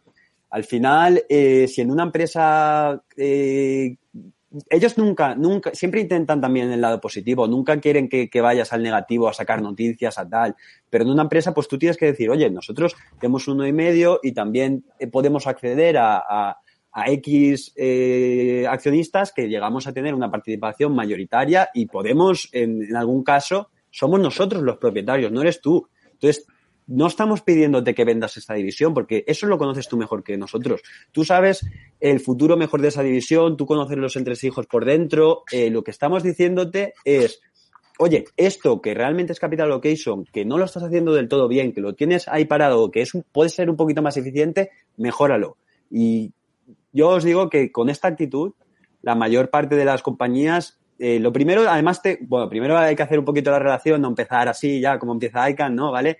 Hacer un poco la relación, pero es que después eso es mutuo. Ellos, además, te dan luego más información de la que te darían en otro escenario. Al final tú tienes un mejor conocimiento de la, de la compañía. Al final tú también eres eh, más consciente de, también te pones en su situación, porque tampoco es fácil eh, es muy fácil decir, ah, pues tendrías que hacer esto, esto y esto. Oye, pues muchas compañías que, es tan fácil, luego llega el, listo de turno, entra y la compañía eh, peta. O sea que no, no, no, hay que entender un poquito los dos bandos. Muy interesante. y vamos a cambiar de tema, que si no le comemos mucho tiempo a las preguntas. Si nos puedes dar unas pinceladas, porque hemos visto en Chicken Alpha que hasta te hicieron una entrevista allí, ¿no? Sobre Golar. Entonces, ¿nos puedes sintetizar eh, las claves de la tesis? Si, si puedes hacerlo breve, guay, para pasar a la ronda de preguntas. Intento hacerlo lo, más resumido posible. Eh, la verdad es que justo Golar es la compañía más difícil de explicar de, todo el portfolio porque es una cosa complicada, pero lo intentamos hacer simple. Eh, Golar tiene tres divisiones muy claras. Una división es shipping, ¿vale? Eh, bueno, lo primero está estructurada, eh, lo, que hemos hablado antes, en toda la cadena del gas. Sabemos que el gas es el futuro o, va a estar ahí muchísimo más de lo que está ahora, presente en nuestras vidas y sobre todo en la parte asiática, porque en la parte europea sí que tenemos ya bastante gas, pero es que en la parte asiática prácticamente no tienen gas, es todo carbón, ¿vale? Entonces, Golar actúa en, en, todo, en toda la, la, la, estructura del gas, ¿no? Desde sacarlo hasta, llevar, hasta convertirlo a electricidad. Eh, en la parte de, sacarlo, ¿vale? De extraer el gas, ellos hacen lo que se llaman eh, los nuevos. O sea, es que es, esto es, muy, muy nuevo, ese FLNG. Son unos barcos, por, por, decirlo de alguna manera, que se ponen encima de un pozo de gas que está en mitad del mar y extraen eh, gas. Claro, ese gas que normalmente suele estar en, en África, antes para extraerlo tenías que hacer eh, una estructura, uno, unas, un pipeline, unas tuberías enormes, eh, tenías que gastarte un dineral en la costa, tenías que hacer una terminal muy grande de, de regasificación y esto todo se ha podido ahora simplificar eh, en un barco que simplemente está eh, encima del, del, del, del field de gas y extrae el gas y ya lo prepara directamente para eh, eh, transportar. ¿Qué pasa con esta tecnología? Esta tecnología es nueva. Esto, el primer barco, hay cuatro barcos en el mundo funcionando con esta tecnología. Eh, empezó en 2017 el primer barco. Entonces el mercado sigue sin tenerlo claro. Ya sí que es verdad que Golar tiene un barco trabajando en esto, que se llama Gili, que está funcionando fenomenal. El cliente está encantadísimo con ellos pero eh, y, luego, y, luego, tiene otro que está haciéndole para BP, eh, pero es una cosa relativamente nueva y aún la gente pues tampoco se termina de creer mucho, ¿no? Es una disrupción completa, pero que necesita su tiempo para que, oye, las cosas eh, vayan funcionando, ¿no? Y se, y se vaya entendiendo un poquito mejor el negocio. Entonces, por una parte tienes ese negocio en el que ellos, y muy importante esto, no toman parte de si el gas está más, más caro, más barato, ellos simplemente extraen el gas y lo procesan para el cliente, bueno, realmente lo, solo procesan para el cliente y cobran por ello un fee fijo que no va en variación ni del precio del gas, ni del precio del petróleo, ni nada.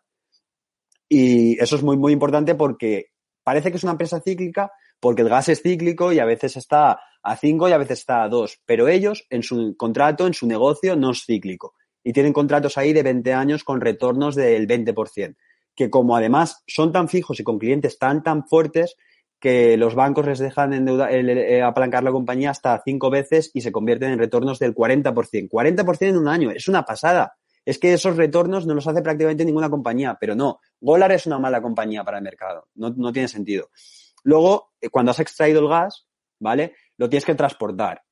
Transportar el gas eh, se transporta en LNG, porque el gas eh, como gas no se puede transportar, es muy peligroso y no es tan eficiente. Entonces se convierte eh, en una especie de líquido, más o menos líquido congelado, entonces se, se, se transporta.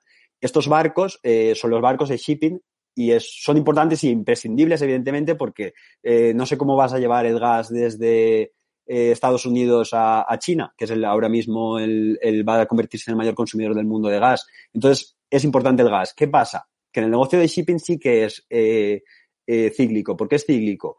Porque no depende solo de la demanda de gas, también depende de la oferta de barcos. Entonces, si hay mucha, mucha oferta de barcos, pues entonces, los, como hay mucha oferta, mucha, mucha gente que quiere transportar gas, pues el que quiere, el cliente paga poco. Entonces, eso sí que ahí es muy cíclico, además de cíclico, eh, es estacional. Pero, ¿qué pasa? Que esta compañía, o sea, hay como tres compañías, ¿vale? Os he explicado ya la de extracción de gas, ¿vale? Que es el FLNG, que es una eh, tecnología muy nueva. Luego está el transporte y luego está el, último paso, que cuando recibes el gas, convertirlo en electricidad. Esto también lo está haciendo Golar. Esto lo está haciendo sobre todo en Brasil, está haciendo un imperio, está montando en Brasil un imperio y lo que hace es contratos fijos con el gobierno o con la eléctrica de turno de que le va a suministrar X cantidad de, electricidad a precio cerrado. Entonces, siempre va a ganar el mismo, o sea, tiene una tarifa fija. Además, son otra vez contratos a 25 años, eh, contratos blindados, eh, protegidos contra la inflación, retornos del 25%, del 25% sin apalancar que llegan al 50% apalancado. Es que esto es tremendo. Otra vez es tremendo. En dos años prácticamente, apalancadamente, evidentemente, te pagas el CAPEX que has metido, te pagas la inversión. Pero otra vez, Golar es una mala compañía y es una empresa cíclica. No tiene sentido cuando tienes contratos a 20, 25 años eh, con, rentabilidades eh, superiores al 20%. Entonces, pues es eso. El mercado, ¿qué es lo que pienso yo? Que no termina de entender eh, un poco estos contratos porque realmente aún no están operando. Por ejemplo, este año va a ser el primer año que entre eh, la generación de electricidad, el JIPE, en Brasil, en funcionamiento, pero hasta ahora lo único que había hecho Golar era poner dinero.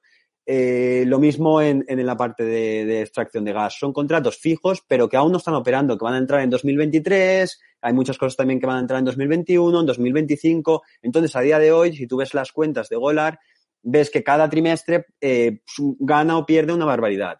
Y entonces el mercado se está fijando en eso y no está dando crédito eh, a esos contratos que van a llegar sí o sí. Ya han empezado a funcionar uno ahora en los próximos años. Y pues es un poquito eh, paciencia. Bueno, eh, hemos, dejado, hemos dejado aquí el link por si alguien quiere eh, leerlo con calma todo el, análisis. yo yo me, lo, me lo leí el otro día y conforme lo iba leyendo, iba alucinando de qué cantidad de trabajo hay aquí. Y entonces, para que, para que se hagan una idea los asistentes de, de qué trabajo lleva hacer eso, ¿nos puedes, nos puedes comentar cuánto tiempo te lleva una empresa de estas características llegar a entenderla o, a analizarla bien? Golar en concreto no, no podría decirte las horas. Yo creo que he dedicado más horas, no, creo no, estoy seguro que he dedicado más horas a, Golar que horas a estudiar el CFA, que pasé los tres niveles a la primera, que, que fue muy bien, o sea, que para pasar los tres niveles a la primera no hay que ser listo, simplemente hay que echarle horas. Y yo lo hice y yo creo que a Golar le he dedicado muchísimas más horas. Evidentemente es mucho más fácil entender un negocio como los supermercados porque al final el negocio de supermercados está en todo, en todo el mundo es prácticamente igual. Hay alguna dinámica un poquito diferente, pero es prácticamente igual que, entender este negocio. Este negocio, horas, viajes, llamadas con ellos, eh, competencia, eh, llamadas con, con, otros fondos, ha sido tremendo el, el trabajo que, que, que le he dedicado llamadas con brokers, eh, increíble. Y al final, yo creo que es que no, o sea, no es por, por o sea, estoy muy, muy orgulloso de, cómo ha, terminado esa entrevista. Yo esa entrevista recomiendo a la gente leérsela dos, tres veces si realmente quiere entender Golar, porque creo que, o sea, la explicación que acabo de hacer ahora no ha quedado, o sea, yo me, noto que no la sé explicar bien, pero en esa entrevista no sé por qué, porque creo que, es muy complicada de entender, no porque yo sea burro, que, también explicando, pero es muy, muy, muy difícil de, explicar realmente esa compañía y en esa entrevista ha quedado perfecta, ha quedado de, oye, de verdad, eh, vas, después de leer eso varias veces vas a tener un conocimiento superior a la media ahora mismo del mercado. Y luego ya vas profundizando tú en, en, el FLNG, por ejemplo, que es que ¿Qué le pasa al FLNG? Que como es nuevo y no hay ninguno prácticamente, no hay información, nadie tiene información. Entonces, para, para, para entenderlo, tienes que hacer maravillas. Y tienes que, en, Internet hay cosas, pero tampoco tantas. Tienes que llamar a muchas empresas, tienes que, machacarles a preguntas, eh, y al final tienes que incluso llamar a los clientes. Eh, somos conscientes de, por ejemplo, Shell, que está eh, viendo ya cómo aplicar esta tecnología en sus tal. Entonces le, preguntas, hemos conseguido llegar a, cierto nivel de, ¿no? de, conocimiento gracias a, esta red que hemos ido construyendo con, el tiempo. Pero es tremendo, o sea, no podría decirte las horas, realmente no podría decirte las horas que, se necesitan para, llegar al conocimiento en esta compañía en concreto. En otras compañías es más, es ¿eh? Sí, sí, pero solo con decir que más horas que el CFA, que me parece que son eh, una media de mil, o sea, ya estamos hablando de, mucho tiempo. No, no, a veces tengo el miedo en estos casos así que le dedico muchas horas de caer en el, en el sesgo de, coste hundido, de decir, hostia, le, he metido tantas horas a esta empresa que como al final tenga dudas, es que digo, ¿tienes un poco a veces esta sensación o...?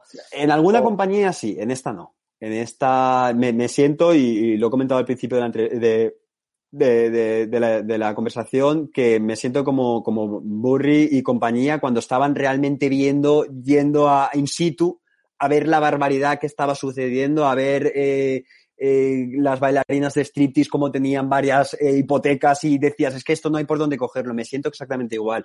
He dedicado tantas horas y he llegado a tal conocimiento gracias también a que ellos se han abierto, por ejemplo, no, no, no lo hemos hablado, pero con el management de Golar eh, también se ha abierto mucho y ha dado un feedback mutuo. Y ha sido también de, oye, ¿cómo deberíamos de explicar esto? Oye, ¿cómo ves esto? Por ejemplo, nosotros, en la reunión que tuvimos en Londres en octubre, eh, fuimos allí y, y- y- solo queríamos hablar con el, management de, de Golar Power. ¿Por qué? Porque Golar Power es una compañía dentro de Golar que si ya es difícil de, ver Golar, pues una compañía que está al 50% participada por Golar, pues ya no hay, no hay nada de información.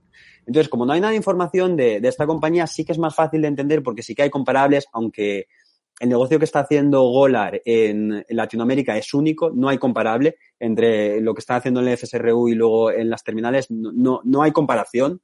Lo que están haciendo allí, que están haciendo una flota de camiones a gas, o sea, eso no existe eh, en el mundo, lo están haciendo ellos desde cero prácticamente.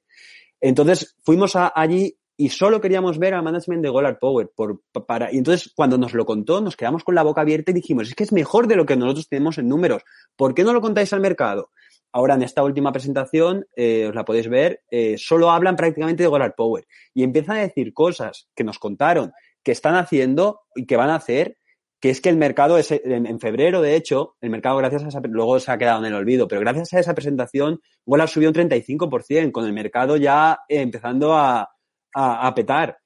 Y es porque realmente lo transmitieron. ¿Qué pasa? Que luego se ha vuelto loco el coronavirus y, y se ha vuelto a, a, a, hundir la cotización, pero, pero realmente la, la, la, la, presentación de febrero fue muy, muy buena y era lo que nosotros estábamos pidiéndole. Y ya ves que no, les hemos dicho, oye, ¿no veis que esta es la manera? ¿No veis que este negocio es una pasada y es lo que hay que vender ahora? No hay que vender el otro negocio, que el otro negocio ahora mismo el gas está bajo, es más difícil eh, obtener eh, nuevos contratos. ¿No ves que este es el negocio? Y al final, pues lo, lo, que te digo, no seríamos los únicos que se lo habremos pedido, habrán visto que es lo que hay que hacer y, y, lo han empezado a, dar más información.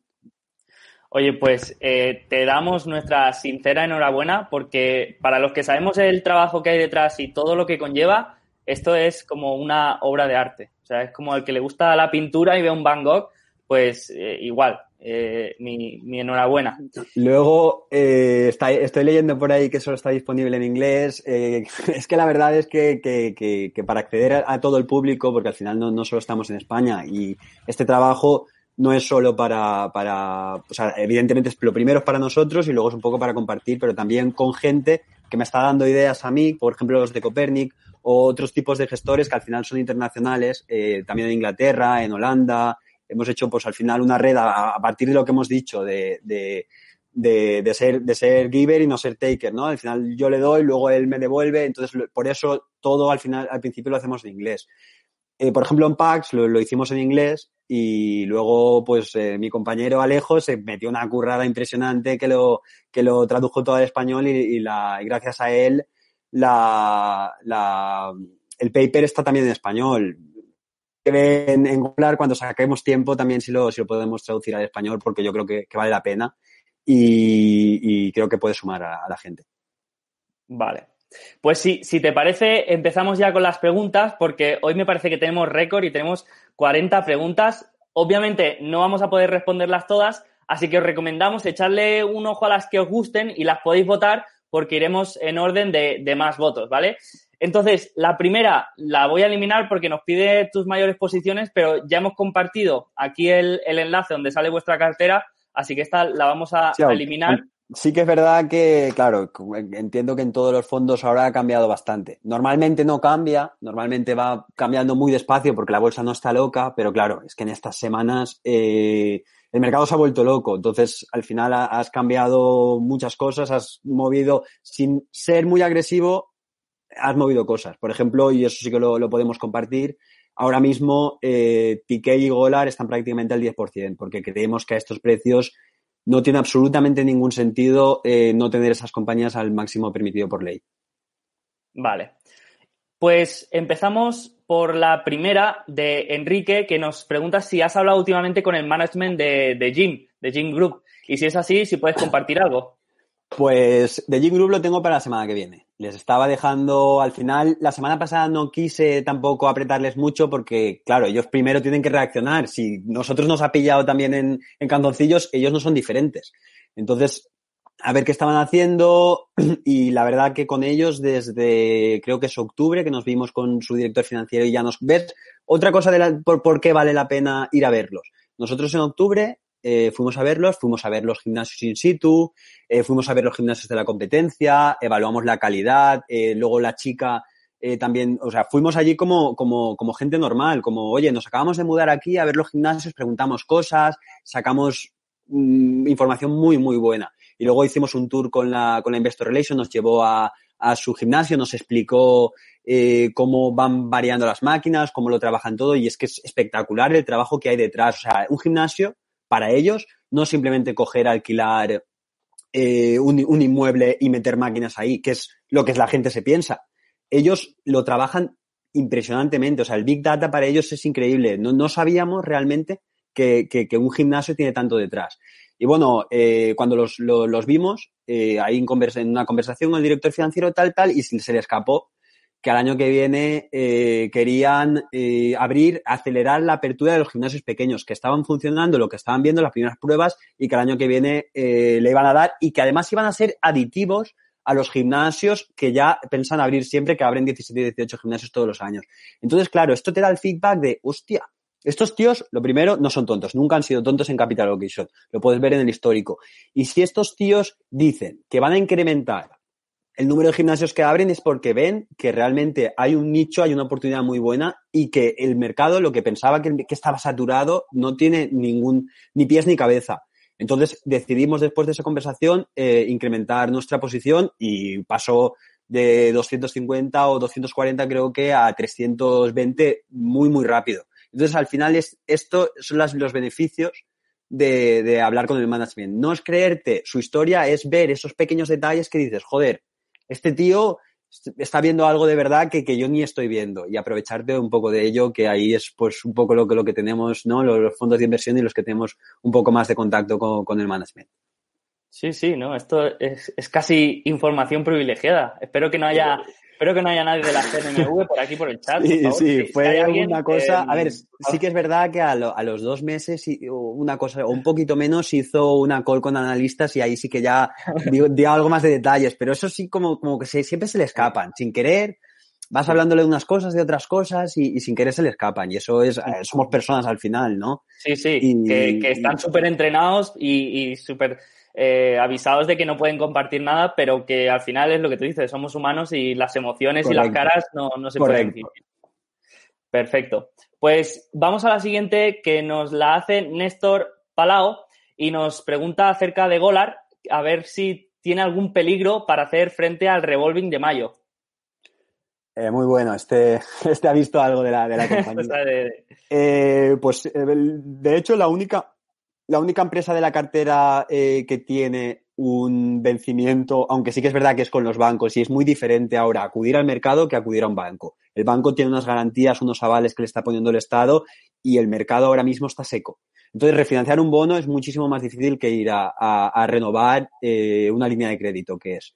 Entonces, eh, yo siempre nos hemos puesto en el peor caso y lo hemos hablado con ellos. El peor caso es que tiene dos líneas de crédito una que le vence en agosto de 100 millones que está colateralizada con sus acciones eh, que tiene en su filial.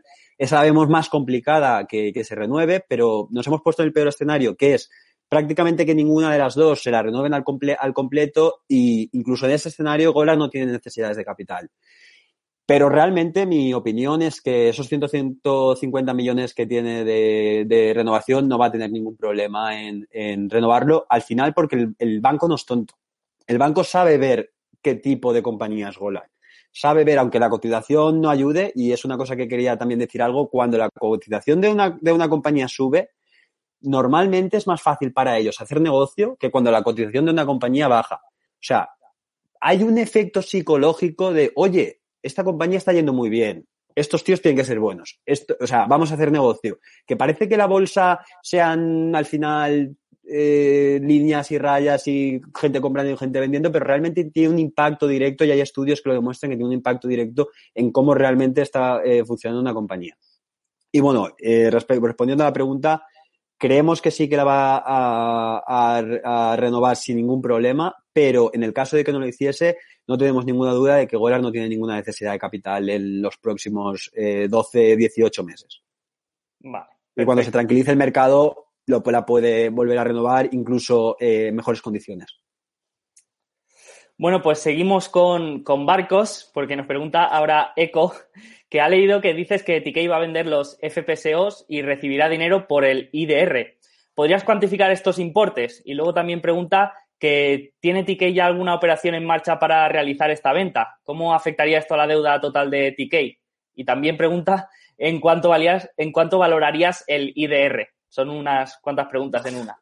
Sí, a ver si, si me acuerdo de todas. Estos tíos eh, son, me, habéis traído a pros, ¿eh? Esto no. pues a ver, eh, TK eh, tiene tres FPSOs. Eh, estos FPSOs lo, es una cosa que, que, odio. De hecho, son, al final FPSOs es offshore. Es extracción de petróleo en medio del mar, ¿vale? desde que apareció el Shell, yo este negocio no lo veo. Yo hay mucha gente que está apostando ahí. Yo es un negocio que a mí nunca lo he visto. De hecho, nosotros no empezamos a tomar posición en TK hasta que no vendió la filial que tenía de, de TK Offshore. Que si la tuviese a día de hoy, yo no sé dónde estaría TK. Igual estaría prácticamente quebrada, porque tenía unas garantías y una necesidad de financiación que a día de hoy no sé cómo la iba a trabajar. Entonces, nosotros no queríamos esa exposición. Entonces, nos esperamos a que la compañía vendiese a Brookfield a un precio que para mí es correcto, porque no valía, para mí no valía prácticamente nada, y permíteme ser un poquito agresivo, pero no valía prácticamente nada, igual como los tres barcos que tiene ahora a día de hoy. Uno no vale nada. Lo van a, a, en, en, agosto, le termina su contrato y lo tienen que desmantelar y, vender como chatarra. Y esto no es que le va a dar dinero a TK, es que le va a quitar 20 millones. El desmantelamiento eh, cuesta como unos 30 millones creo que era y luego van a obtener como unos 10 millones más o menos de chatarra. Y eso ya está en balance de la compañía la compañía es muy consciente de que en agosto va a tener que desembolsar 20 millones para hacer eh, la limpieza del barco, lo que se dice, ¿no? Luego tienen otros dos barcos. Un barco eh, que es muy bueno, que se llama Hummingbird, que está trabajando en un pozo que tiene un break-even muy, muy bajo en, en, en UK y donde el cliente ha hecho una campaña de drilling muy fuerte y le ha hecho un contrato fijo da igual lo que pase el precio del petróleo, vas a cobrar exactamente lo mismo todos los trimestres eh, de tres años. Y entonces en ese contrato, durante los próximos tres años, no tenemos ningún problema. Aunque el precio del petróleo esté más bajo, aunque el precio del petróleo esté más alto, TK no va a ganar más.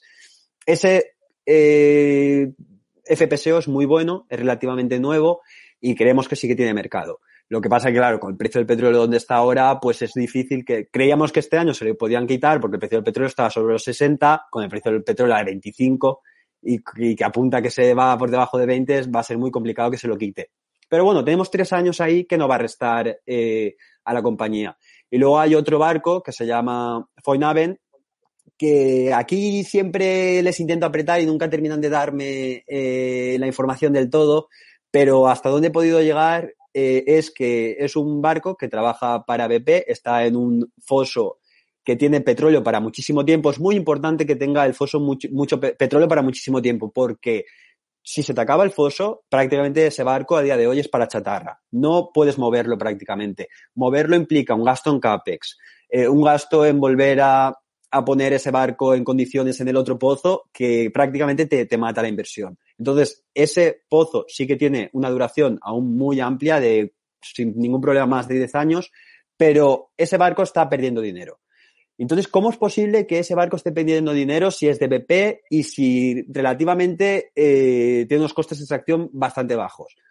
Eh, y además está a tipo fijo solo tiene un bonus que solo puede sumar, a final de año se, se cobra, que es por eso que el Q4 hemos visto eh, que los FPSOs han generado mucho dinero, pero luego es a tipo fijo. Entonces, cuando le apretamos por esto, oye, ¿cómo vas a solucionar esto? ¿Quién te va a comprar esto que pierde dinero todos los años?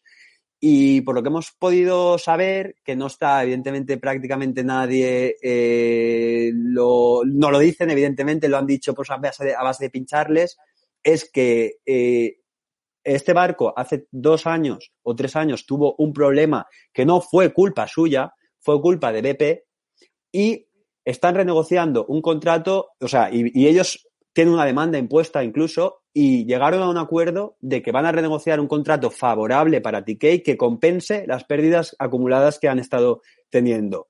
Entonces, eh, este barco que parece que resta eh, en cualquier momento de este año se puede anunciar un contrato que podría el mercado eh, dejar al mercado completamente alucinado. Y es una de las cosas que prácticamente nadie sabe, pero bueno, que ahora ya, ya, ya se sabe. Y luego el IDR, eh, el IDR, ellos intentan, además hemos tenido también feedback con ellos, ellos, la joya es TGP. que es la empresa de gas porque tiene unos contratos fijos, se cree que es cíclica, no es verdad que es cíclica porque tiene unos contratos a 10, 11 años. Entonces, aunque tu negocio sea cíclico, si tú tienes unos contratos a 11 años, tu compañía no es cíclica. Entonces, eh, va a hacer el mismo free cash flow este año, lo, lo confirmaron el otro día otra vez, que eh, van a mantener el dividendo, que no van a cambiar el guidance cuando todas las compañías están cancelando dividendo, eh, cancelando el guidance porque no ven nada. Ellos, ningún problema. Van a seguir pagando lo mismo, van a seguir haciendo lo mismo y la compañía ha caído un 50%. Bueno, el IDR depende de, esta compañía, ¿no? Y perdona, donde iba es que eh, es una MLP. Una MLP es una estructura que no gusta a nadie. De hecho, muchos fondos de inversión están vetando ya este tipo de estructuras. Entonces, lo que tienen que hacer es quitarse el IDR y quitarse la MLP para que muchos fondos que a día de hoy realmente quieren entrar en la compañía porque es una compañía con un eh, yield impresionante, que paga un 13% ahora mismo de, dividend yield, que lo cubre cuatro veces con su free cash flow, eh, con unos contratos seguros, que además cuando los tenga que renovar, como hemos hablado de que el gas está en tendencia estructural alcista, seguramente los va a renovar a unos rates relativamente eh, buenos por lo que le pasa es, es eso. Simplemente el mercado no termina de verlo porque los inversores no quieren comprar ese tipo de estructuras. Entonces, están trabajando y ya nos consta de que tienen un equipo trabajando exclusivamente en solucionar ese IDR y, ese, y esa estructura de MLP, cambiar esa estructura de MLP. ¿Cuánto puede ¿Cuándo puede ser? Complicado. Yo apuesto que a final de año. Y la, cantidad, la cantidad, nosotros le hemos pasado nuestros modelos, hemos hablado eh, con ellos no han sido proactivos porque ellos no nos dicen cómo lo van a hacer, nosotros les decimos cómo consideramos que lo tienen que hacer en base a comparables en base a históricos, pero eh, la cantidad va a variar un poco en función de, cómo, ven, cómo vean ellos eh, el mercado. Yo arriesgaría que va a ser un mix entre cash y acciones y que podría llegar a ser como un 17-18% de la capitalización de, TGP. Vale. ¿Puedes explicar en dos líneas qué es el IDR? Sí, perdona. El IDR es, es que claro, esto es, esto es también complicado. También tenéis una entrevista de TK que yo creo que, que está en Investia y además está en español, que yo creo que está muy bien explicado, pero lo explico. Eh, esto viene de, la energía de las empresas eh, americanas, ¿vale? La estructura MLP, que es la estructura, eh, una empresa tiene el derecho de explotar una tubería, una tubería de petróleo que es, negocios súper estables, o al menos eran negocios súper estables, en el que cobras un fee por, por, porque pasa el petróleo, ¿no? Entonces, la compañía tenía el, el conocimiento y los derechos de explotación, pero claro, hacer una tubería de esas vale una pasta, pero una pasta impresionante. Entonces, ¿qué hacía? construía una eh, estructura que se llamaba MLP, que los accionistas, él se quedaba con un 20% de la compañía y los accionistas ponían el 80% eh, restante. ¿Qué pasa? Que él no se iba a quedar solamente con el 20% de lo, aparte de que controlaba y no había derechos de voto, él no se quería quedar solamente con el 20% de los eh, beneficios, que es lo que le corresponde por ser, por solo tener un 20% de stake en la compañía. Entonces inventa lo que es el IDR. El IDR significa que a partir de cierto dividendo, en, vez de, imagínate que se da 100 millones de dividendo, pues a ti te corresponden 20 por tener un stake de 20, del 20%. Y el 80% restante le corresponden a, los accionistas, ¿verdad? Bueno, unitholders en este caso porque es MLP. Pues lo que se hace es que a partir de 100 millones de dividendo, el cambio ya no va a ser 20-80, ya va a empezar a ser 30-70 y a partir de, imagínate que, no, que doblamos el dividendo y nos vamos a 200 millones, el cambio va a ser 50-50. O sea, si pagamos 200 millones, bueno, 500 millones, la compañía, eh, los accionistas se van a repartir 250 y yo me voy a quedar el resto, el, 50% restante, a pesar de solo tener un stake del 20%. Eso es lo que tiene TK con TGP. A partir de un dividendo eh, determinado, gana muchísimo más que el accionista, de, el, unit holder de, TGP. Creo que ha quedado claro, ¿no? Sí, bueno, por, lo, por, por, por, esta explicación entiendo que entonces tiene más sentido estar en la matriz que en TGP. Correcto, ese es el tema que, claro, ¿qué es lo que pasa en la matriz? Que TK LNG, la de gas, aún no está pagando la cantidad mínima necesaria para activar el IDR. Entonces, como no la está pagando, pues el mercado dice, esto no vale nada. ¿cómo que esto no vale nada? Eh, porque no, no valdría nada si TK y LNG no hiciese el free cash flow necesario para pagar el dividendo necesario para activar el IDR. Eso sí que es verdad. Pero TK está simplemente, TK y LNG está simplemente, que por cierto, no manda nada, el que manda es la matriz, TK es realmente el que dice la política que tiene que seguir TK y LNG, ¿vale? Entonces TK y LNG eh, está ganando suficiente dinero y simplemente es un tema de decisión de, de capital allocation, de, oye, no quiero pagar el dividendo, sé que lo puedo pagar, pero no quiero pagar el dividendo porque creo que a día de hoy tiene más sentido reducir deuda. Entonces, simplemente por la decisión de capital allocation no puedes invalidar completamente el IDR. Y es una de, los, de las joyas ocultas a día de hoy que hay en TK, que es, oye, y si mañana eh, decidimos, como hacen muchas compañías MLP, dar el 100% del free cash flow en dividendo, ¿qué? Pues TK de repente eh, vale 300 millones más. Y es doblar prácticamente lo que vale, lo que vale TK. 300 o 400 millones más. Entonces, por una decisión de capital allocation, estás escondiendo un activo muy bueno y real que tiene la compañía, que a día de hoy no está valorando el mercado prácticamente. ¿Qué es lo que quieren hacer ellos? Ellos quieren este año monetizarlo. Mm, creen que no tiene sentido pagar el 100% del dividendo para ellos empezar a exprimir a la matriz. Creen que tiene sentido llegar a un acuerdo con TK y LNG y decir, oye, esto en base a nuestro free cash flow eh, sostenible de largo plazo, debería de valer esta cantidad. Pues entonces lo acordamos así, lo le aplicamos una tasa de descuento, lo cerramos ahora y te damos esta cantidad. Y ya nos quitamos eh, un activo oculto, pero que está perjudicando tanto a TK como a TK y al NG. A TK le, le, perjudica porque no está en la valoración, la gente no está mirándolo, no está comprándolo, y a TK y al NG le perjudica porque muchos fondos saben que está y muchos fondos dicen, hostia, a ver si, si son agresivos y en vez de valorarlo en una valoración razonable, lo valoran al doble o al triple y entonces me fastidian eh, mi inversión. Entonces, eh, están ahí debatiendo cuál es el mix correcto y a partir del año que viene yo creo que ya no estará eh, el IDR ni la estructura MLP y habrá un re-rating en, toda, en todas las filiales. Brutal. Adrián, ¿quieres seguir tú? Creo que hay dos preguntas ahora seguidas que son de TGP.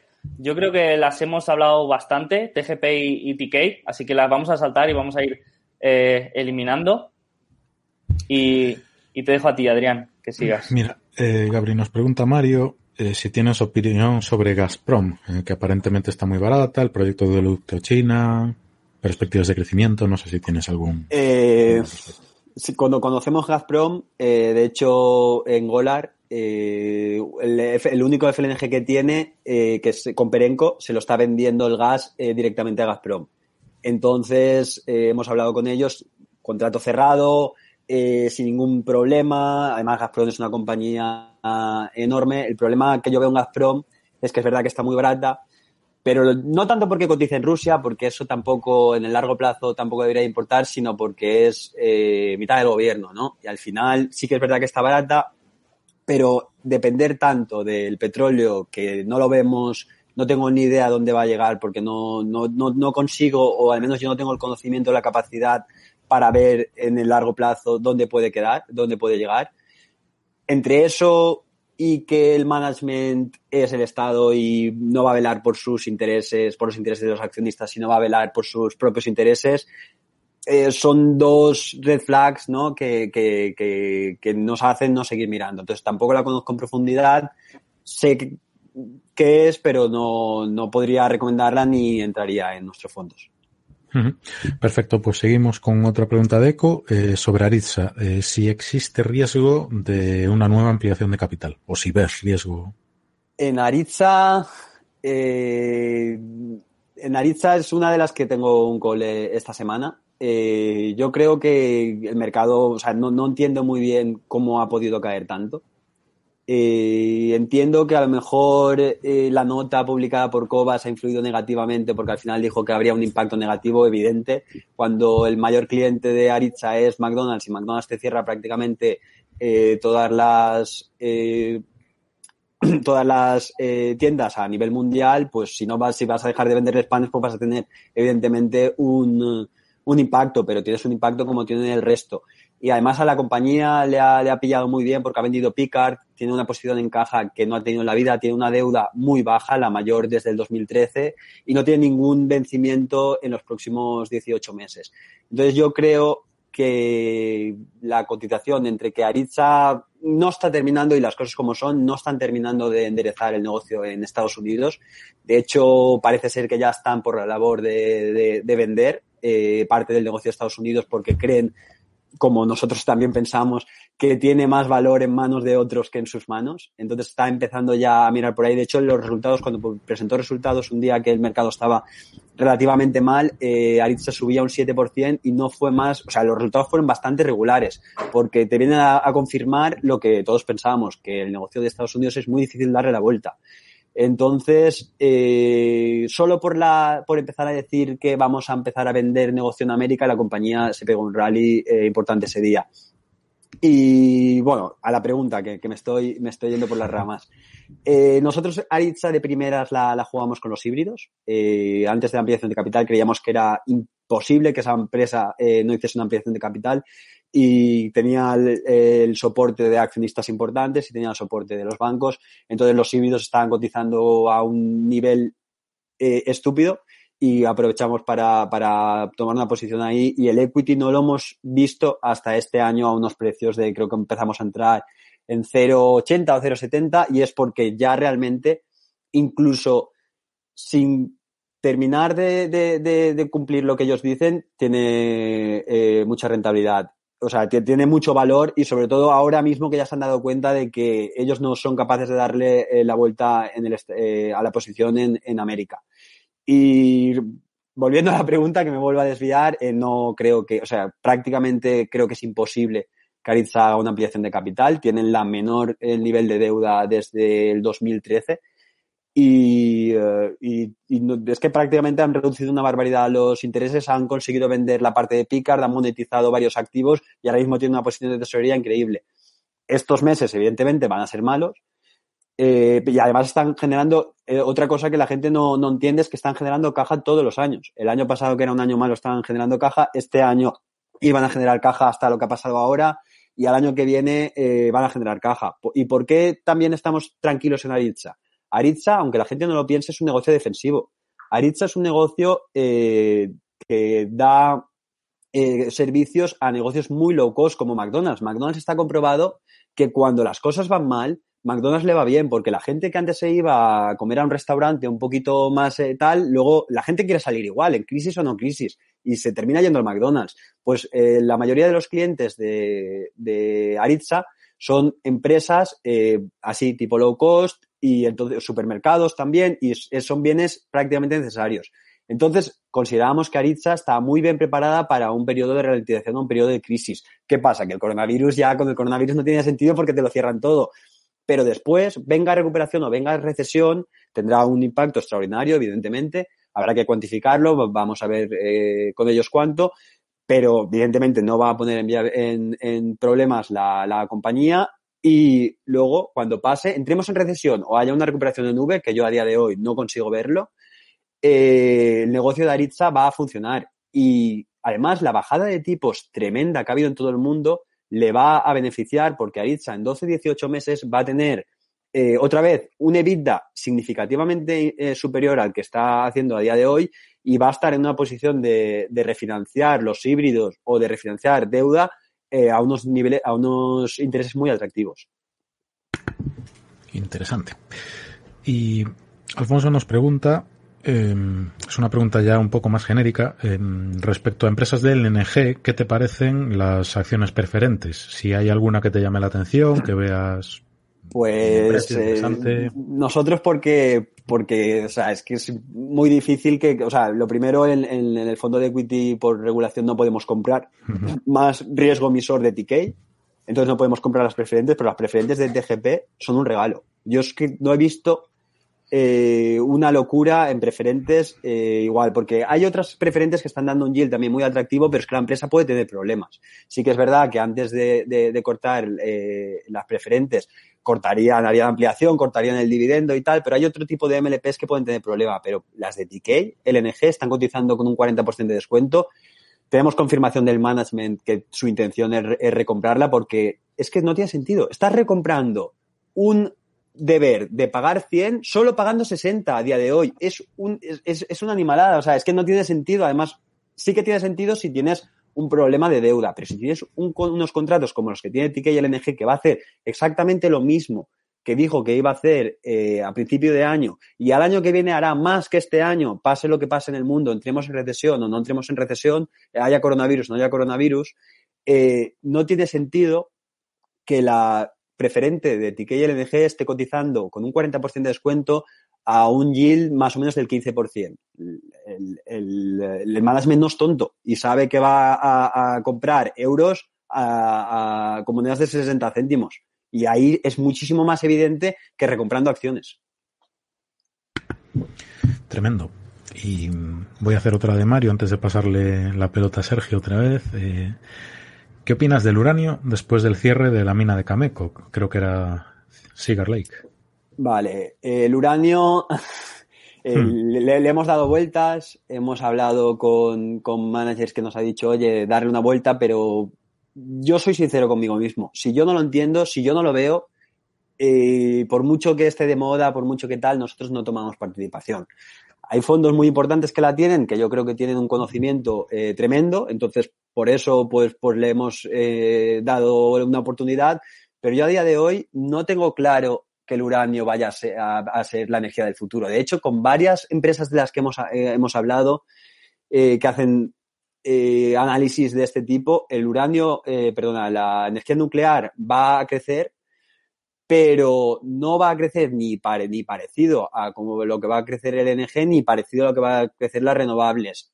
Entonces yo, y ojo, eh, esto es una opinión personal y quiero enfatizar que no tengo ni idea de, de, la energía nuclear. Y por eso que no tengo ni idea, no, no, no invierto. Y mira que le he intentado eh, dar vueltas, Hemos hablado Copernic, eh, por, sin ir más lejos, eh, está muy, muy alcista en, en, uranio, tiene varias, eh, tiene Cameco, entre otras, y los considero un gente muy top, pero si yo no termino de verlo, no voy a meter en ese jardín. Y entonces no veo la tendencia estructural, no entiendo muy bien la dinámica del sector y entonces no, no puedo recomendar sobre ella a pesar de que he leído bastante.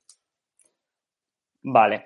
Pues si, si te parece, vamos a hacer las tres últimas ya eh, un poco breve, porque si no, tu novia nos va a odiar.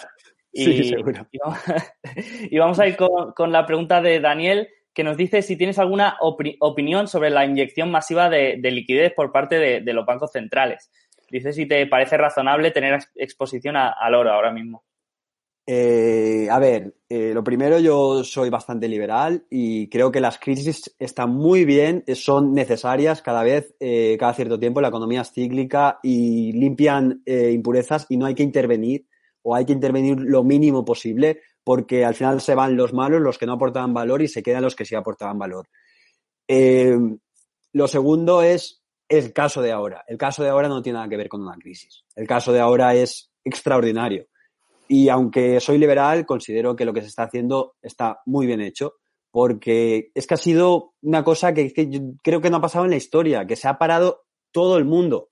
Si se para todo el mundo, puede desencadenar la peor crisis de la historia, pero que, de, o sea, de, que vale la pena, en vez de ir a, invertir en bolsa, de que vale la pena ir, comprarte una pistola y, cargar eh, toda la nevera llena de alimentos, porque es tremendo, es tremendo lo que ha pasado. Las consecuencias, si no hay una intervención muy rápida, como está viendo, eh, en la economía, tanto a nivel fiscal como a nivel monetario, eh, esto se desmadraba de una manera increíble, porque cómo van las personas que están viviendo al límite, que es, sí que es verdad que, que, y que esta crisis hubiese habido una crisis en el futuro, pero no había prácticamente excesos. La gente no está endeudada. Los, los hogares no están endeudados. No se habían cometido los excesos del, del 2008. Esto ha sido una cosa imprevista y entonces urge eh, una reacción que es la que están haciendo. Yo espero que la reacción, eh, sobre todo eh, encabezada por Estados Unidos, que es lo que está pasando, se mantenga. Creo que es necesaria y creo que lo que va a proporcionar es que eh, volvamos a normalidad incluso mejor, mucho más rápido de, lo esperado. Y luego, si tiene sentido el oro, por supuesto. Nosotros tenemos oro en cartera, estamos intentando buscar el punto a volver a entrar. eh, o sea, entrar un poquito más porque, claro, sí que es verdad que, que, la situación era excepcional, pero es que el oro eh, en este entorno que va a haber inflación o que debería haber inflación porque a día de hoy la eh, inyección va a ser eh, real en la economía, no como la del 2008 que se quedó por la Fed, que se quedó simplemente en activos financieros, se quedó en real estate, se quedó en, deuda, eh, a la de ahora sí que va a llegar a todos sitios y si tienes tipos a cero que van a seguir al cero durante bastante tiempo para eh, acelerar, para estimular la economía y además le estás metiendo fiscal por, en todas las partes del mundo, es que en China, en India, en todas las partes del mundo, eh, tener oro yo creo que a día de hoy es un must en cualquier cartera. Eh, ¿Cómo lo veis vosotros? Que también tenéis ahí bastante buena opinión. Oro siempre. Oro y papel higiénico. Ah, la cobertura, la cobertura de la década. Yo, yo, yo prefiero Bitcoin. Es, está demostrado que es protección a la inflación. Expulsado de la sala. Expulsado de la sala. No, no. Eh, bueno, pues sí, me parece que hay, algo de oro hay que tener siempre. Sí, sí, totalmente. A ver, yo siempre eh, no, ¿eh? Yo ahora. Yo no soy un eh, pro oro que siempre he tenido que tener oro en la cartera, que tal. No, no. Yo ahora mismo, en el entorno de ahora mismo y lo que parece que, va a pasar en los próximos años, es que al final es un win-win. Si los bancos centrales no consiguen reactivar la economía y, y, el estímulo fiscal no funciona, digamos que no funciona, yo creo que hay pocas probabilidades, pero no funciona en la peor recesión de la historia, porque va a ser la peor recesión de la historia, el 29 se va a quedar corto con esto, eh, vale la pena tener oro. Y si los bancos centrales lo consiguen y generan una barbaridad de inflación y con tipos de interés al cero, eh, vale la pena tener oro. o sea, no, no veo el, escenario negativo para el oro. Em, pues si te parece, vamos a la siguiente que nos la hace Néstor Palao que nos pregunta qué ha entrado o, qué has ampliado de posiciones en, tu cartera durante este 2020. Pues este 2020, eh, si ya creíamos que teníamos una cartera defensiva y realmente la tenemos, porque vuelvo a insistir, Golar, eh, parecen compañías cíclicas, pero realmente no son compañías cíclicas. No puede una compañía cíclica estar ganando exactamente lo mismo en los próximos 10 años. No puede. Ni más ni menos. Vaya bien la economía o vaya mal la economía, va a ganar prácticamente lo mismo. Entonces, esas compañías que han sido penalizadas, pero un 50% estaba cayendo TK, hemos aprovechado para, teníamos ya una posición relevante, pero hemos aprovechado para, para llevarla a los niveles eh, permitidos por la ley, porque sí que es verdad que puede ser que el mercado no lo reconozca tan rápido como a lo mejor Apple, a pesar de que Apple está, va a sangrar en beneficios, a lo mejor, porque el mercado es así, subirá más rápido esto, pero es que vemos una oportunidad de, de hacer en los próximos tres años o dos años, eh, de multiplicar por una cantidad que es que, parece hasta ridículo eh, contar lo que, hay, que, es posible ese, ese, ese, potencial. Parece no. Al final te intentas mirar varias, todo, todo porque dices, esto es imposible que el mercado no lo vea. Pues está pasando a día de hoy. Entonces hemos intentado, hemos llevado esas compañías para arriba y hemos intentado, porque teníamos, nos ha pillado con, con, con bastante poca liquidez, estábamos muy, optimistas con este 2020 y nos ha pillado con bastante poca liquidez y entonces hemos vendido aquello que, oye, que ha funcionado muchísimo mejor, que el mercado lo ha premiado y que nos está viendo que realmente van a tener dos, tres, cuatro eh, eh, meses eh, bastante jodidos. Vale. pues si te parece, vamos con la última, que, bueno, nos pregunta, nos pregunta David, un poco la tesis de, de inversión en Teva si quieres hacerla en cuatro líneas para que no, no se alargue mucho y ya finalizamos con esta. Vale, Teva, bueno, Teva estaba funcionando espectacularmente bien este año eh, porque, bueno, Teva era una, es una empresa, la mayor empresa de genéricos en, eh, en Estados Unidos eh, y prácticamente en el mundo, ¿vale? los genéricos sí que es verdad que están sufriendo y esta empresa tenía lo que se decía un producto que se llama Copaxone, que era un producto donde tenía una patente y era lo que realmente le daba beneficios a esta empresa pues de repente la patente le vence, eh, Teba se mete una leche increíble, pero no es que se mete una leche increíble porque le vence la patente, es que además hace tres años, como el management está listo, se compró a unos múltiplos horribles. Eh, Actavis, que es una, era una compañía también de, genéricos, eh, porque era el momento en el 2014-2015, era el momento a las farmas de comprar. Comprar a múltiplos de 20, 30 veces, 40 veces daba igual porque al final era, era la fiesta, ¿no? Y entonces, pues cuando un management no se juega su dinero, eh, no tiene un, un, un, un, stake de control nadie, pues al final se, se cometen estas barbaridades. Entonces cayó muchísimo el management no sabía qué hacer, pusieron a uno, eh, no la conseguía solucionar, pusieron a otro, no la conseguía solucionar, además muy endeudada, y le llegó el que el Messi, el Messi de, los CEOs, y el tío en, tres años eh, eclipsó el Copaxone, eh, puso otro tipo de, productos que están funcionando muy bien, eh, que, están empezando a, dar sus frutos, que van poco a poco, pero está empezando a dar sus frutos, estabilizó los costes de la compañía, estabilizó el negocio de genéricos, hizo una limada de costes, pero brutal, que, que nosotros no creíamos que podría llegar a hacerlo, pero, pero ahí están los números, lo ha hecho.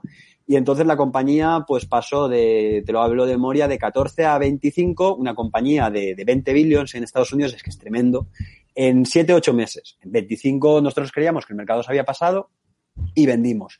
Y luego, pues el año pasado, lo que le pasó a la compañía, que seguía el proceso de desapalancamiento, estaba yendo todo relativamente eh, como el management no, nos había contado, y le llegó una denuncia por lo de los opioides en Estados Unidos. No sé si, si lo habéis leído, que está quebrándose a compañías, que está siendo un dolor de cabeza, pues al final como, como cuando pasó con, con, lo de tabaco, ¿no? Y le llegó una, una denuncia que, que, la gente empezaba a hacerse números de que Teva iba a quebrar. La mayor empresa de genéricos del mundo iba a quebrar. Entonces los bonos se pegaron una leche de cuidado, la compañía volvió de 25 a, a, a 6 o a 7 y nosotros al final, pues, pues ¿qué hacemos?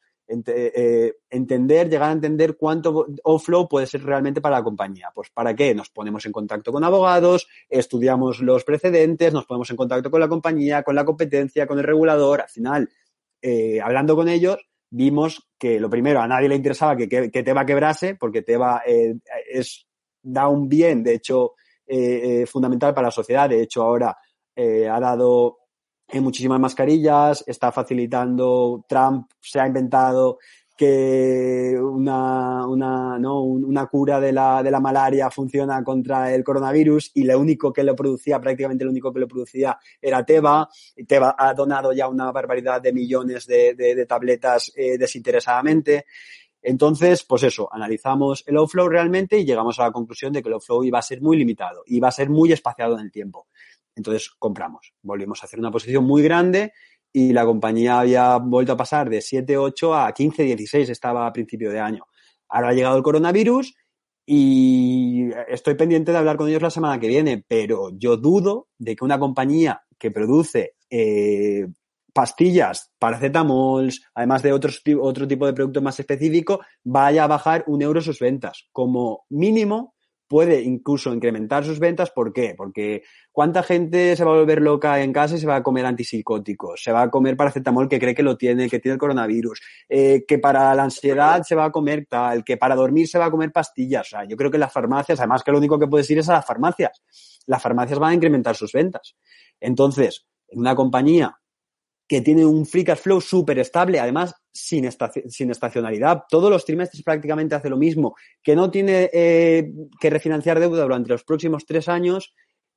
No vemos sentido que haya vuelto a siete, que era cuando, pues a mínimos prácticamente históricos, que era cuando el mercado creía que la compañía iba a quebrar. Los bonos también se han pegado una leche de cuidado y al final estoy intentando volver a hablar con ellos para un poco revisar que todo haya ido en línea y que no me esté perdiendo nada, pero creo también que es una oportunidad muy buena de volver a comprar una compañía, una empresa estable, otra vez eh, muy buena en, periodos de crisis, porque al final es farmacia, es eh, paracetamol, es este tipo de, de medicinas que no son ni caras y que te las tienes que tomar sí o sí eh, con un free cash flow en creciendo porque van reduciendo deuda y porque están entrando también en China y están lanzando eh, dos productos nuevos que están teniendo muy buena acogida por el mercado, que es que es lo que te digo, no, no, no le afecta prácticamente, no creo que le afecte el coronavirus eh, a unos precios, a unos múltiplos, que es que yo creo que está a dos veces beneficios o una cosa así, a cinco veces Enterprise Value EBITDA, cuando esa compañía sin ningún problema puede cotizar a 10 veces beneficios o, superior por, la resiliencia de, su negocio.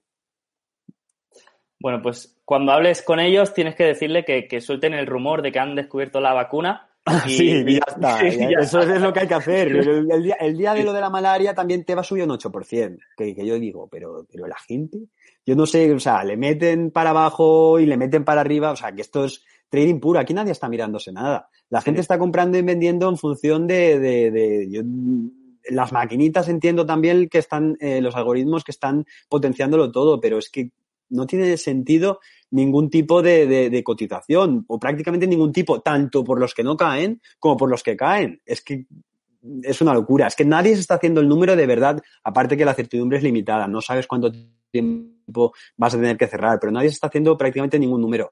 Y un poco eh, para cerrar, que, creo que, vas a cerrar, quiero también eh, transmitir que es una, reflexión que, hicimos nosotros eh, en nuestra carta anual, que es porque, y, hablando en, concreto de Apple, la gente, y no vamos a discutir que Apple es, un tremendo negocio, y no creo, no quiero que la gente se lleve de que las FANG no valen nada, de que están súper sobrevaloradas, eso no es verdad, yo no es mi opinión.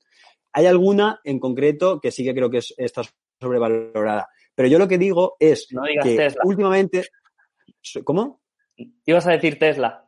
No, no, no, no, no quiero entrar en ninguna. Yo no soy eh, short seller, y no voy a entrar. Voy a entrar concretamente en Apple y Coca-Cola. Y no voy a entrar diciendo que están caras. Voy a entrar a decir que el mercado solo se está fijando en este tipo de, de, de, compañías y no está mirando el resto de las compañías. Y así llevamos ya dos, tres años. Nosotros hicimos un ejercicio muy simple. Cogimos las compañías que tenemos en cartera, dos ejemplos fáciles, que es Pax y Indra dos ejemplos fáciles en, cartera. Y cogimos desde el 2016, que es cuando empezamos a construir las posiciones, hasta a día de hoy. Y vimos lo que habían aumentado en beneficios, lo que habían reducido en deuda, porque al final, ¿qué vale una compañía? Una compañía vale el market cap menos la caja más la deuda. Eso es lo que vale una compañía. ¿Vale? Entonces lo que vimos es eh, y, luego hay que compararlo contra los beneficios que está haciendo, ¿vale? Entonces lo que vimos es, ¿qué han hecho nuestras compañías? Indra ahora ha caído mucho, ¿vale? Pero en su día no se había movido y había doblado beneficio. Y lo que es el market cap no se había movido. Pax había también sacado un 20% en beneficio y además por el free cash flow había reducido, eh, o sea, había aumentado la caja en un 30%, o sea, estaba tirada. Esas dos compañías que lo han estado haciendo muy bien, no, la cotización no ha reflejado eh, la mejora en beneficios. Y eso no va a ser para siempre, evidentemente.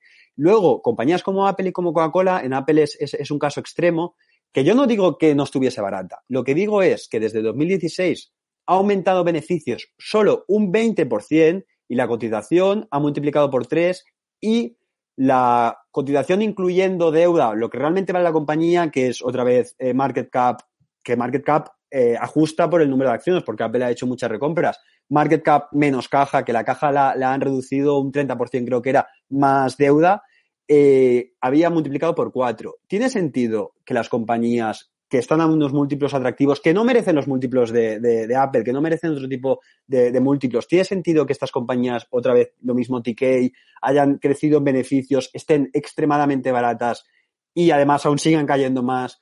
Cuando realmente en los últimos años realmente sus beneficios no, han parado de crecer. Yo creo que hay una oportunidad histórica para eh, la inversión en valor que no porque el resto esté caro, sino porque esto se ha quedado olvidado en el mercado y al final va a terminar saliendo. Antes o después va a terminar saliendo. Y esa es un poco la, reflexión que, quiero hacerle a, todo el mundo y que no son compañías, o sea, es que hay que ver los números y no eh, juzgar una empresa por su cotización por sus últimos tres años, porque no está reflejando en, la mayoría de ellas, sobre todo small caps o compañías que no están muy de moda, no está reflejando eh, los financials. ¿Tú qué opinas, Adrián? ¿Vuelve el value? si hay valor, Mm, aflorará algún día, cuando el mercado le dé por mirarlas o decir, ostras. Y ojo porque, porque quiero diferenciar otra vez, eh, porque ahora también se considera el value, pues toda la energía, todo lo cíclico. Oye, si eh, Renault, por decir una, de una compañía, ha caído un 50% en beneficios, su cotización merece eh, caer. Aunque esté barata, me da igual, merece caer, eh, porque cada vez gana menos y cada vez vale menos esa compañía y cada vez genera menos free cash flow o incluso incurre en deuda. A mí esas compañías cíclicas, pues eh, me parece razonable que hayan caído. En la energía, si el petróleo se ha derrumbado, me parece razonable que haya caído. Es que es razonable. Pero una compañía como Indra, una compañía eh, como TK, eh, una compañía como Golar, que han crecido en beneficio, además con retornos, o como PAX, con retornos de doble dígito, que la gente se cree que, estas compañías son malas y no tienen retornos interesantes, no, con retornos de doble dígito. Golar, repito, con deuda con retornos del 40 y del 50%. Eh, no lo reconozca el mercado, mm, yo creo que más pronto que tarde ese tipo de compañías en específico eh, van a, ser reconocidas por el mercado y además muy, muy rápido. Sí, sí. Yo, yo estoy, estoy de acuerdo contigo, pero sí que creo que lo que tú has comentado de hacer eh, empresas tan complejas, sí que puede que, sí que puede ser que cueste visualizarlas eh, en el futuro y hasta que este valor no se refleje en los estados de, de, las compañías, eh, yo creo que, sí que puede ser difícil que, se vea. todas las compañías. estoy de acuerdo contigo. Todas las compañías y sobre todo por el dolor que produce la cotización, porque el que caiga la cotización también les hace daño. Es que la gente cree que no, pero les hace daño. Por lo primero, porque a lo mejor tienen participación y si no tienen participación porque los inversores le dan por el culo pero, pero de manera increíble. Les hace daño de verdad, les, duele. Yo nunca he hablado con, un eh, management que esté tranquilo y que se la sude eh, la cotización y que se la sude estar pasándolo mal. No lo he visto, no lo he visto a día de hoy. Entonces, eh, lo, que hablábamos es, eh, perdona, la, la, diversificación, o sea, la complejidad. Ellos mismos están llegando a la conclusión de que hay que hacerla más fácil. Golar está ya haciendo movimientos para hacer muchísimo más simple su estructura y también, como lo hemos visto, TK. Y la mayoría de las compañías van por ahí porque necesitan eh, que, el, que el mercado vea eh, su valor. Y vuelvo a repetir, no es que, o sea, es que están creciendo en beneficio, pero además de manera eh, sustancial. Y el mercado las entiende como cíclicas o las tiene odio o como no paran de caer, pues ni las quiere mirar, pero esto se va a terminar reflejando y muy rápido. Bueno, pues si te parece, vamos a cerrar ya un poco. Eh, me ha encantado. Eh, a mí también. Toda, la sesión eh, un poco alucinando porque, hostia, se ve realmente el trabajo que, le dedicas a entender todos estos negocios y cuando has dicho que le dedicas 24 horas al día es que realmente me lo creo porque es que esto tiene un trabajo brutal. Así que. al final, si me permites, no, no, es cuestión de que yo no me considero más listo que nadie, es cuestión de horas. Si tienes horas y ganas y de verdad te apasiona, yo llego del trabajo y me pongo aquí y me pongo a, a seguir. Yo el fin de semana no puedo parar, yo. ¿Por qué? Porque yo es que yo no trabajo. Yo esto pagaría por trabajar en esto. Y al final, pues imagínate, si además me pagan, pues ya, ya es la bomba. Y es esa, esa, eh, lo que te, lo que te hace ser el mejor es esa ilusión y esa necesidad, ¿no? De, de saber más, de, de, de de, batirte, de, ser mejor y es al final un poco lo que me pasa a mí y también lo que entiendo que os pasa a vosotros, que yo he visto vídeos de ADI que, que también se le nota que ahí detrás hay un trabajo muy, muy bueno. Sí, sí, sí, sí. Eh, totalmente. Y además estoy viendo el chat y es que, bueno, me dicen que, van a tener que ver el vídeo tres veces porque les ha encantado. Que, sí, me que, demasiado. No, no, porque es que hay tanta cantidad de información comprimida ahí que dices, hostia, la tengo que ver el vídeo, parar y, verlo todo bien, porque, hostia, es, es complicado. Eh, así que. Cualquier cosa, yo también estoy disponible por, Twitter o, volveremos a hacer esto. ¿Dónde te pueden encontrar un poco? Creo que donde están más activos es en Twitter, ¿no? A lo mejor. Sí, sí, Twitter, por mail también me pueden contactar. Al final, eh, abierto para.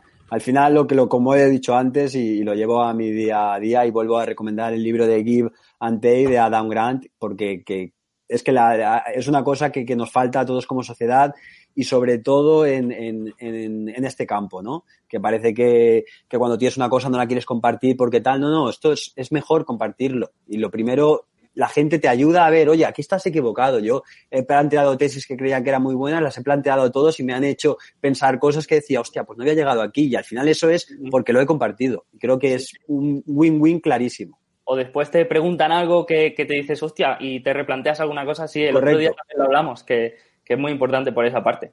Sí, Correcto. sí. Pues eh, vamos a dejar todos los, los, libros y las recomendaciones que hemos hecho en la descripción del vídeo. Y otra vez, muchísimas gracias, Gabriel. Has demostrado que eres un auténtico giver, pero de verdad. Y, nosotros te lo agradecemos. Vosotros también, en haciendo esto. bueno, eh, mantendremos el contacto contigo para, para, para, hacer otra cosa en el futuro.